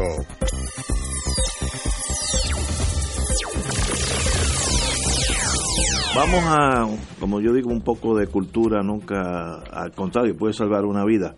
Y tenemos con nosotros el distinguido amigo José Rafael Cos. En in other words, Papo Cos. Bienvenido, Papo. Ay, gracias por darme la oportunidad, Ignacio. Un placer conocerte personalmente. Privilegio estar que estés aquí conmigo. José Martí, Guerrero del Amor, háblame de ese libro tuyo sobre la figura mundial de José Martí. Sí, básicamente es el producto de mi tesis doctoral para el Centro de Estudios Avanzados de Puerto Rico y el Caribe. Y es una dimensión de Martí que no se estudió antes propiamente. Martí es muy conocido universalmente como un político, un poeta, un escritor, un maestro, pero la fase espiritual de, de, su pensamiento espiritual estaba dispersa en toda su obra. La obra de Martí son 28 tomos de 800 páginas. Esa es la obra de, José Martí, pero también hay otros 28 tomos, que es la edición crítica de José Martí, que es el contexto histórico en que se escriben los primeros 28 tomos. O sea que realmente la, su obra está eh, sintetizada en 56 tomos de 800 páginas. Es un, wow. es un pensador que está muy vigente también. Por ejemplo, se están celebrando conferencias internacionales sobre el pensamiento de Martí, donde van 600 delegados de 40 países del mundo. Pero no se había estudiado, ya van por cuatro conferencias internacionales, no se había estudiado el pensamiento espiritual de Martí por muchas razones. La, la más evidente es que la revolución, aunque rescató a, a, José Martí extraordinariamente, ¿no? Y lo, lo convirtió en, en, en, una figura universal. Eh, a la misma vez, el tema espiritual no se maneja con ese concepto. Eh, la ética, la moral, la virtud, hacer el bien, el amor, pero a la hora de tú encontrar un texto de que estudia históricamente el pensamiento espiritual de Martí no existía. Yo tuve esa oportunidad en, en La Habana y estoy bien contento porque la respuesta ha sido muy buena. Tuve un año y medio ya sin venir acá estudiando. Wow. Wow. Claro, fui por otras razones también, pero, pero año y medio me dediqué mucho tiempo ahí a investigar su obra. Básicamente Martí tiene, digamos, cuatro influencias principales en su pensamiento espiritual. Al principio, eh, todo su origen fue católico. Él dice, por ejemplo, que su modelo de hombre es Jesucristo, que su texto más importante es la Biblia, Luego, cuando Martí sale de La Habana a los 17, 18 años, va a España, se hace maestro masón, 30 grados. Martí era un clarividente, era un ser especial. Yo digo, mi tesis es que tenía el sentido extrasensorial muy desarrollado, o sea, eh, eh, luego de, de, España pasa por México, se enamora de la filosofía maya y de las culturas originarias de nuestros aborígenes de América Latina. Cuando pasa por Guatemala y Caracas, entra en contacto con el espiritismo científico. Todas estas son influencias que él tiene. Y en Nueva York, donde vive sus últimos 15 años, se, eh, yo diría que Martí es uno de los primeros metafísicos, que básicamente lo que hace Martí es plantear que vivimos en dos dimensiones, que el ser humano vive en la dimensión material y en la dimensión espiritual. Pero a la misma vez dice que el cuerpo es siervo del espíritu. O sea, Martí creía, por ejemplo, en la reencarnación. Martí llegó a definir los espíritus. Hay espíritus rebeldes, hay espíritus mansos. Él era un orador tremendo también y que reflejaba su espiritualidad. Martí hacía llorar a la gente hablando. Empezaba hablando bien bajito, iba subiendo y como que, como que algo se apoderaba de él y los tabaqueros cubanos y puertorriqueños, que eran los que más lo apoyaban, ¿no? En su lucha por la independencia de Cuba. Estamos ya en los 1890 en adelante, pero antes también. Decían, yo no entendí mucho lo que dijo ese señor, pero yo muero por él. Entonces tiene una dimensión espiritual con relación a la guerra también. Por ejemplo, Martí eh, acuña la frase, la guerra sin odio. ¿Sabes lo que se llama Martí? En la madrugada, en los dos, dos meses y medio que estuvo en Cuba, cuando fue a morir realmente, Martí esperaba que viniera la madrugada iba e iba a curar los heridos españoles que estaban en el campamento. ¿Tú te imaginas qué clase de hombre era esa? Para que no lo viera, se levantaba temprano en la madrugada para ir a curar con yodo a los soldados enemigos. Y todo desarrolla toda esa teoría también de la guerra sin odio. Él no era socialista, no era marxista. Eh, su frase más famosa es con todos y para el bien de todos. O sea, él, él, fue más allá de la lucha de clase y bueno, este, hay que estudiarlo porque Martí yo digo que si Bolívar fue el libertador de América Latina, Martí podríamos decir que fue un libertador espiritual, no solamente político. Eh, murió este, de una manera trágica también, prácticamente Martí ofrenda su vida. Martí hablaba, Sabía con esto termino, estoy hablando muy rápido, ¿verdad? No, no. Es que como Javier Santiago está por ahí, tengo que avanzar. Sí. Martí decía, Martí decía que vinimos a este mundo material y espiritual para desarrollar la libertad espiritual y que la libertad política no era suficiente. Teníamos que lograr nuestra elevación espiritual. Martí hablaba del hombre nuevo y superior en los 1870, algo que después acuñó Che Guevara un siglo después. Ya Martí está hablando. Martí fue el primer antiimperialista de los así lo llaman en la historia, el primero gran líder de América Latina que dijo, por ahí vienen los Estados Unidos a apoderarse de nuestras tierras, a apoderarse de nuestros recursos naturales. Se adelantó al cambio climático. Tú lees a Martí y él está hablando del hombre y la naturaleza, que, eh, que son una misma cosa. Era un adelantado. Era un adelantado. Entonces, bueno, eh, creo que estamos haciendo una contribución a esto y el sábado en ¿Dónde? Casa Norberto a las 2 de la tarde. En Plaza Las En Américas. Plaza Las Américas. Plaza Norberto, 2 de la tarde. Sí, tengo un problema serio porque el reverendo doctor Luis Rivera Pagán, que es una eminencia, no solamente como teólogo, yo creo que es uno de los intelectuales Así principales de nuestro país, Así es. va a estar conmigo y ya me dijo que me va a hacer 10 preguntas, que él no va a hablar. Me dijo, mira, te quiero informar algo. Así es, yo, Luis. yo voy con 10 preguntas, así que prepárate. Bueno, tiene... Todos antes de invitados. eso, antes de la de, Ah, de- sí.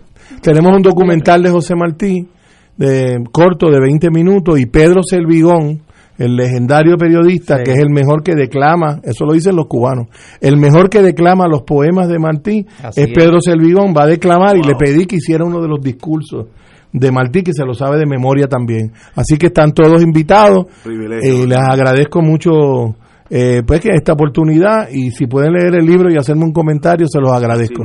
José Bendiciones. Martí, José Martí, guerrero del amor, orígenes y desarrollo de su pensamiento espiritual, la investigación doctoral de el hoy doctor José Rafael Cospontón, conocido en el mundo de los A mortales. mí se me olvida eso. Yo a veces Como- digo, como ¿sabes lo que Papo hago? Cos. Antes de irme, antes, tengo que hacer algo, me tienen que hacer un favor o algo, tengo, que- llamo a alguien y le digo, mira, es para poco a ver si me puedes ayudar. Y después, espérate un momento, yo debo decir, soy el doctor. No, y entonces no. digo, hola, ¿quién habla? Es el doctor Cos. Ah, dígame, ¿en qué lo puedo No, ayudar? No, porque entonces la gente te va a pedir recetas y esas cosas.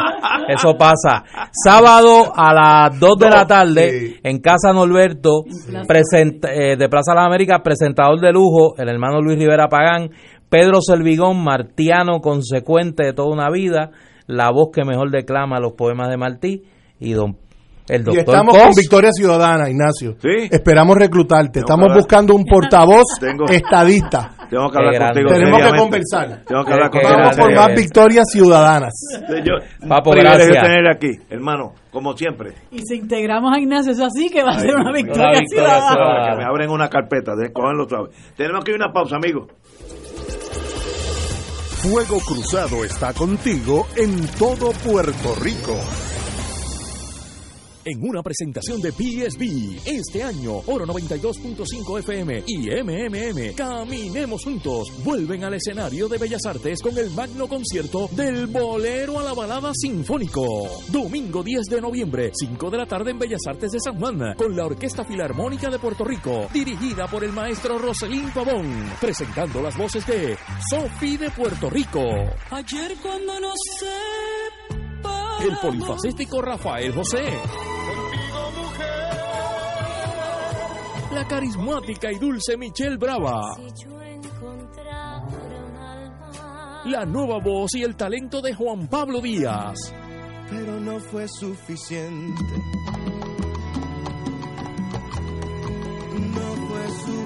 Y como invitado especial, Glenn Monroy.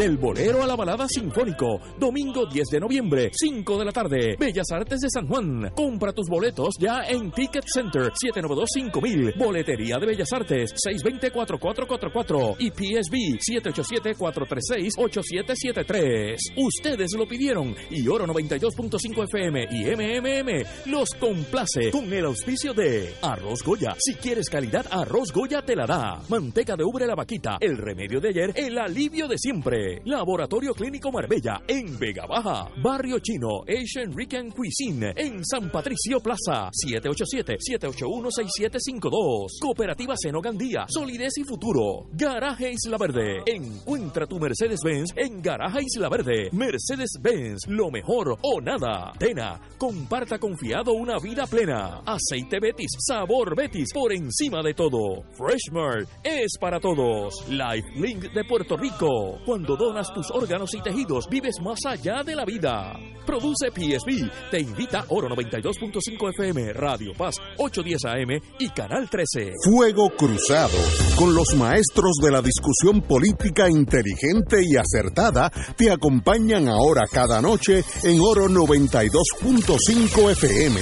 Infórmate de los temas de importancia del país, escuchando al equipo que establece cátedra todos los días sobre el acontecer político en Puerto Rico. Escucha la retransmisión de Fuego Cruzado con Ignacio Rivera, Néstor Duprey y sus panelistas invitados con su discusión política dinámica e incisiva, encendiendo el debate con sus diferentes puntos de vista. La clase comienza a las 10 de la noche en retransmisión diferida de lunes a viernes por Oro 92.5 FM. Y ahora continúa Fuego Cruzado.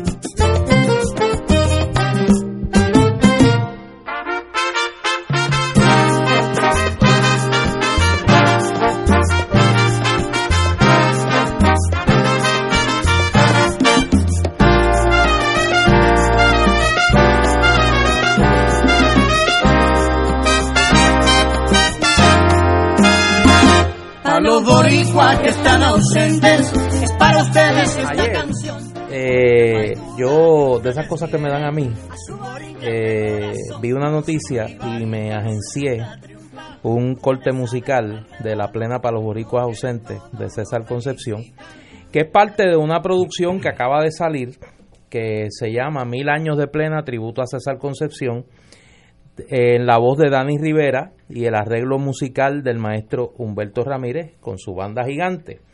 Y quise invitar para que haga eh, la introducción propiamente de esta joya y del concierto que la va a acompañar el próximo 5 de octubre en Cagua a uno de los autores intelectuales de este gran de, esta gran idea el, disco el eh, y el concierto que le hacen la justicia más que necesaria a una gloria de nuestra música el callellano eh, César Concepción que es Javier Santiago de la Fundación Nacional para la Cultura Popular que tengo que decir que en un país donde yo cada vez es menor el número de gente que respeto y admiro, Javier está en ese grupo Ah, cara. porque lleva una batalla y una, un apostolado de preservar lo mejor de nuestra música. Cuando muere uno de nuestros grandes cantantes, de nuestros grandes músicos, de nuestros grandes intérpretes, la primera fuente de información y a veces la única es la página de la Fundación Nacional para la Cultura Popular, así que y eso lo, lo hace con mucho amor y con mucho tesón y es el es parte de este junte maravilloso para este espectáculo y este disco. Javier, bienvenido. Gracias, gracias. Un honor estar aquí. Los escucho, los escucho de verdad desde hace tiempo, así es que... Mira, cuéntanos de esto. que Pues, ¿Cómo surge este, este- junte? El junte, bueno, la iniciativa es del propio Dani, porque sabes que estuvo con César Concepción en una etapa temprana de su carrera. Dani, Dani canta con César en la década de los 60 Dani cantaba en, en el coro de la iglesia Ajá. eh, y, y llega a cantar con, con la orquesta, creo que fue luego de la salida de Freddy Gutiérrez, ponceño, y canta en el Hotel Flamboyán cuando Flamboyán. César, cuando César era la orquesta de la orquesta de planta del Hotel Flamboyán, era la orquesta del maestro César Concepción. Pues Dani siempre ha querido hacer un proyecto de este tipo en- y poner en perspectiva histórica eh, la aportación grande que hizo don César Concepción al pentagrama internacional. Y luego se une con un músico de la nueva generación que es Humberto Ramírez, que pues ha trabajado y es un ejemplo de creatividad Oh, sí. continua, porque a la verdad que es como un... Tiene un sombrero grande sacando ideas Él de cosas que de quiere música, hacer. él sí. sabe algo de música. Y- Y, y se ha mantenido Humberto, de hecho, hace, yo creo que todos los años, eh, como parte de, su, de sus noches de con su Big Ajá. en, en el condado, eh, le dedica una de esas noches en julio, que siempre es el, el natalicio de César Concepción en julio, se lo dedica a César y a su música. Pues nosotros lo que hicimos fue unirnos a Humberto, comenzamos trabajando con Humberto con Lucy Faveri, divinamente, Eh, ese fue un proyecto de la fundación, y entonces surge la oportunidad de hacerlo de Dani y Humberto juntos, y entonces me reclutan también, me montan en el carrito para la fundación y eh, comenzamos a trabajar en conjunto. Eh, primero ellos grabando el disco, eh, donde está también Carla Marí, que es una cantante de la nueva Te generación. escuché, te escuché Eh, buena voz. y que dicho sea de paso, en este caso específico hay que decir que son adaptaciones y arreglos nuevos de Humberto, todos inspirados en el trabajo de don César Concepción. Pero que ayer comentábamos tanto Héctor Reichal como yo, y déjame decirlo desde ahora para que salgamos de ese tema temprano. Eh, cuando yo estudiaba en la Universidad de Puerto Rico, para allá para 1986-87, yo canté con la orquesta del maestro César Concepción, la dirigía Nicolás Noguera, estuve cantando como cinco meses con la orquesta. Qué calladito todo. Eh, sí. Hay que eh, ponerle una biografía en la fundación. eh, sí, canté, cantábamos en, teníamos un programa de una adaptación de la ruleta musical por Radio San Juan, en aquel entonces lo animaba Fidel Cabrera, se transmitía desde la Plaza de Alma del Viejo San Juan y cantamos en el Caribe Hilton, fue cuando comenzó eh, la orquesta en el Hilton. Sammy Vélez, que era el cantante de aquella época, había salido de la orquesta y entonces Nicolás eh, tenía el show, yo me trepé, yo había cantado, me sabía el repertorio de César y pues el resto de historia. Y pues conozco el repertorio y ayer hablábamos Héctor Rechal y yo y, y Humberto ha logrado adaptarlo al tiempo moderno pero manteniendo el sabor de La la orquesta, esencia, sí. particularmente esa línea de viento de, de los saxofones de la orquesta de César que me parece que es el, el- el- el sonido particular de la orquesta, ¿no? Pues entonces ahora estamos caminando hacia una presentación en el Centro de Bellas Artes ¿Cuándo de? Cagua el 5 de octubre, sábado 5, allí vamos a, a- a presentar todo este repertorio con un espectáculo eh, con el Big Band de, de Humberto, que es, lo, es una de las cosas más interesantes, escuchar estas nuevas generaciones eh, tocando esta música. Y del mismo modo eh, va a haber memorabilia de César Concepción que la familia ha traído para esta ocasión que se va a exhibir para la comunidad y para el público que Me dijeron que uno de los, de los cerebros de este proyecto es César, el hijo de, de Sí. César, licenciado César Concepción. Para los melámanos que me están explotando el teléfono, déjame decirle qué canciones contiene el, el disco. Es una composición de Humberto Ramírez para esta producción que se llama Plena para César Concepción. Tiene eh, la clásica a Mayagüez, Santurce, eh, en Ponce, la plena criolla, Pasalinas, la plena en San Juan y para los boricuas ausentes, que ese es el repertorio estándar. Y de los boleros, tiene Alma, no puede faltar, eh, Beso. Borracho de Esteban Taronjí y Mil Años, que es el tema clásico y de ahí salen mil años de plena. de, de- de la orquesta. Eh, los boletos, ¿dónde se consiguen? Boletos están en Ticket Center, este, los se pueden conseguir en el teléfono UF, eh, Ticket Center 792-5000 y este también en el Centro de Bellas Artes en Cagua. Ok. Y está este todo para- ya planificado para ese 5 de octubre donde vamos a hacer este una gran presentación. Me preguntan dónde se puede comprar el disco, si es, si es posible ahora. Ahora mismo en la Fundación Nacional para la Cultura Popular me llegó hoy. ¿En dónde? En el viejo San Juan, calle Fortaleza número 56. 56. Esquina calle Resistencia. Eso mismo, y los balcones donde estaba la prensa allí. Y entonces me dicen... por Calle Fortaleza 56. 56. allá en la esquina donde bien, estaban las barricadas. Al lado de la danza, frente a lo que era el Ocho Puertas. y- Exacto. Y me escriben, porque si no me regañan, que en el Candil, en Ponce, Eh, claro. eh, Tamara lo tiene. También. y Luz Nereida lo tienen, lo tienen allí. Miren, eh, yo no suelo hacer esto, pero, y revelo mi fanatismo con la orquesta, porque obviamente pues me siento una ínfima parte de esa historia. Eh, yo creo que Dani y Humberto han hecho una contribución extraordinaria a, a revivir una época del país, una orquesta que como decía, ayer yo citaba a Mariano Altau, que la presentaba con razón como la mejor y más popular orquesta de Puerto Rico en aquel momento, y me parece que le han hecho justicia a un gran puertorriqueño, un gran compositor, uno de los nuestros mejores arreglistas, y una figura olvidada en la música en la música puertorriqueña eh, César Concepción. Así que si usted quiere escuchar buena música Buena de esa época si usted bailó allí mire en el Cabo Rojeño en el Flamboyán en el Jack Club en el Hotel Condado en el Hilton pues mire tiene la oportunidad de revivirlo con este disco extraordinario buenos arreglos, la voz de Dani se oye limpia y impecable como siempre, eh, un gran trabajo, así que yo se lo dije ayer privadamente, pero lo digo públicamente a Javier, a Dani, a Humberto, han hecho un trabajo sencillamente extraordinario. Compañero, este disco se consigue calle Fortaleza número 56. ¿Cómo se llama el Fundación Nacional para la Cultura Popular. Eso es. Y también nuestra página de internet, que ya está para los amigos que están en el exterior. Yo cuando viví en Estados Unidos tuve el privilegio, yo no sabía quién era César Concesión. Sencillamente fui a un sitio, un, un nightclub de noche y estaba esa orquesta Sí. y, y me, me impresionó. ¿Fuiste o al Cabo Rojeño o al Palladium? Palladium. Al Palladium Ballroom. Sí, bueno el lugar. En Y me impresionó la orquesta porque una Sí. de muchos eh, muchos este miembros de esa orquesta. Eh, yo nunca Y había bailaste visto los boleritos de, de- de la Sí, y otras cosas también, Y las plenitas. bueno, Pero, mil años de bueno. plena, tributo a César Concepción, sábado 5 de octubre, eh, la hora las 8, Ocho de la noche. 8 de la noche, Centro de Bellas Artes de Caguas, tributo al maestro César Concepción, Dani Rivera con la banda gigante del maestro Humberto Ramírez, buena música y en un buen lugar como es el Centro de Bellas Artes del país de Caguas. un privilegio tenerte aquí. Javier, gracias. Javier, Gracias a ustedes. a las Mira, hermano. importante, la página web de la, fun- de la fundación. www.prpop.org. Eh, es la mejor fuente en online sobre historia musical de Puerto Rico. Oye, no- no- nos queda un minuto.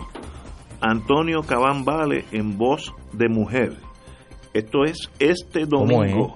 Antonio Cabán Vale en voz de mujer. Ajá, ¿Cómo es? Michelle Brava, Carmen Nidia Velázquez y Chabela Rodríguez, que tuve el privilegio de conocerla eh, Muy buena voz. en la convención Oh, de las abogados. tres son Las tres son tres bravas. liga. Este domingo, este domingo, 5 de la tarde, 17 horas, si usted es un agente encubierto, 17 horas o 5 de la tarde, como usted escoja, en el Centro de Bellas Artes, un, un espectáculo extraordinario, la música de Antonio Cabán en voz de estas extraordinarias cantantes. Y mañana a las 6 de la tarde, Casa Museo Pilar de Filló, lluvias borrascosas en Mayagüez. El lunes salimos a las 8 de la mañana de la Casa Soberanista para Lares. Oye, de ustedes Oye, Marilu, no, no, todo el mundo tiene que buscar tiene- tu outfit. No. Mire, apunto, todavía la semana no se ha acabado. Mañana es viernes. Apunte el teléfono de Ignacio en la nevera, en un lugar visible. El verano no se ha acabado, ni la semana tampoco. Señores, tenemos que irnos hasta mañana viernes.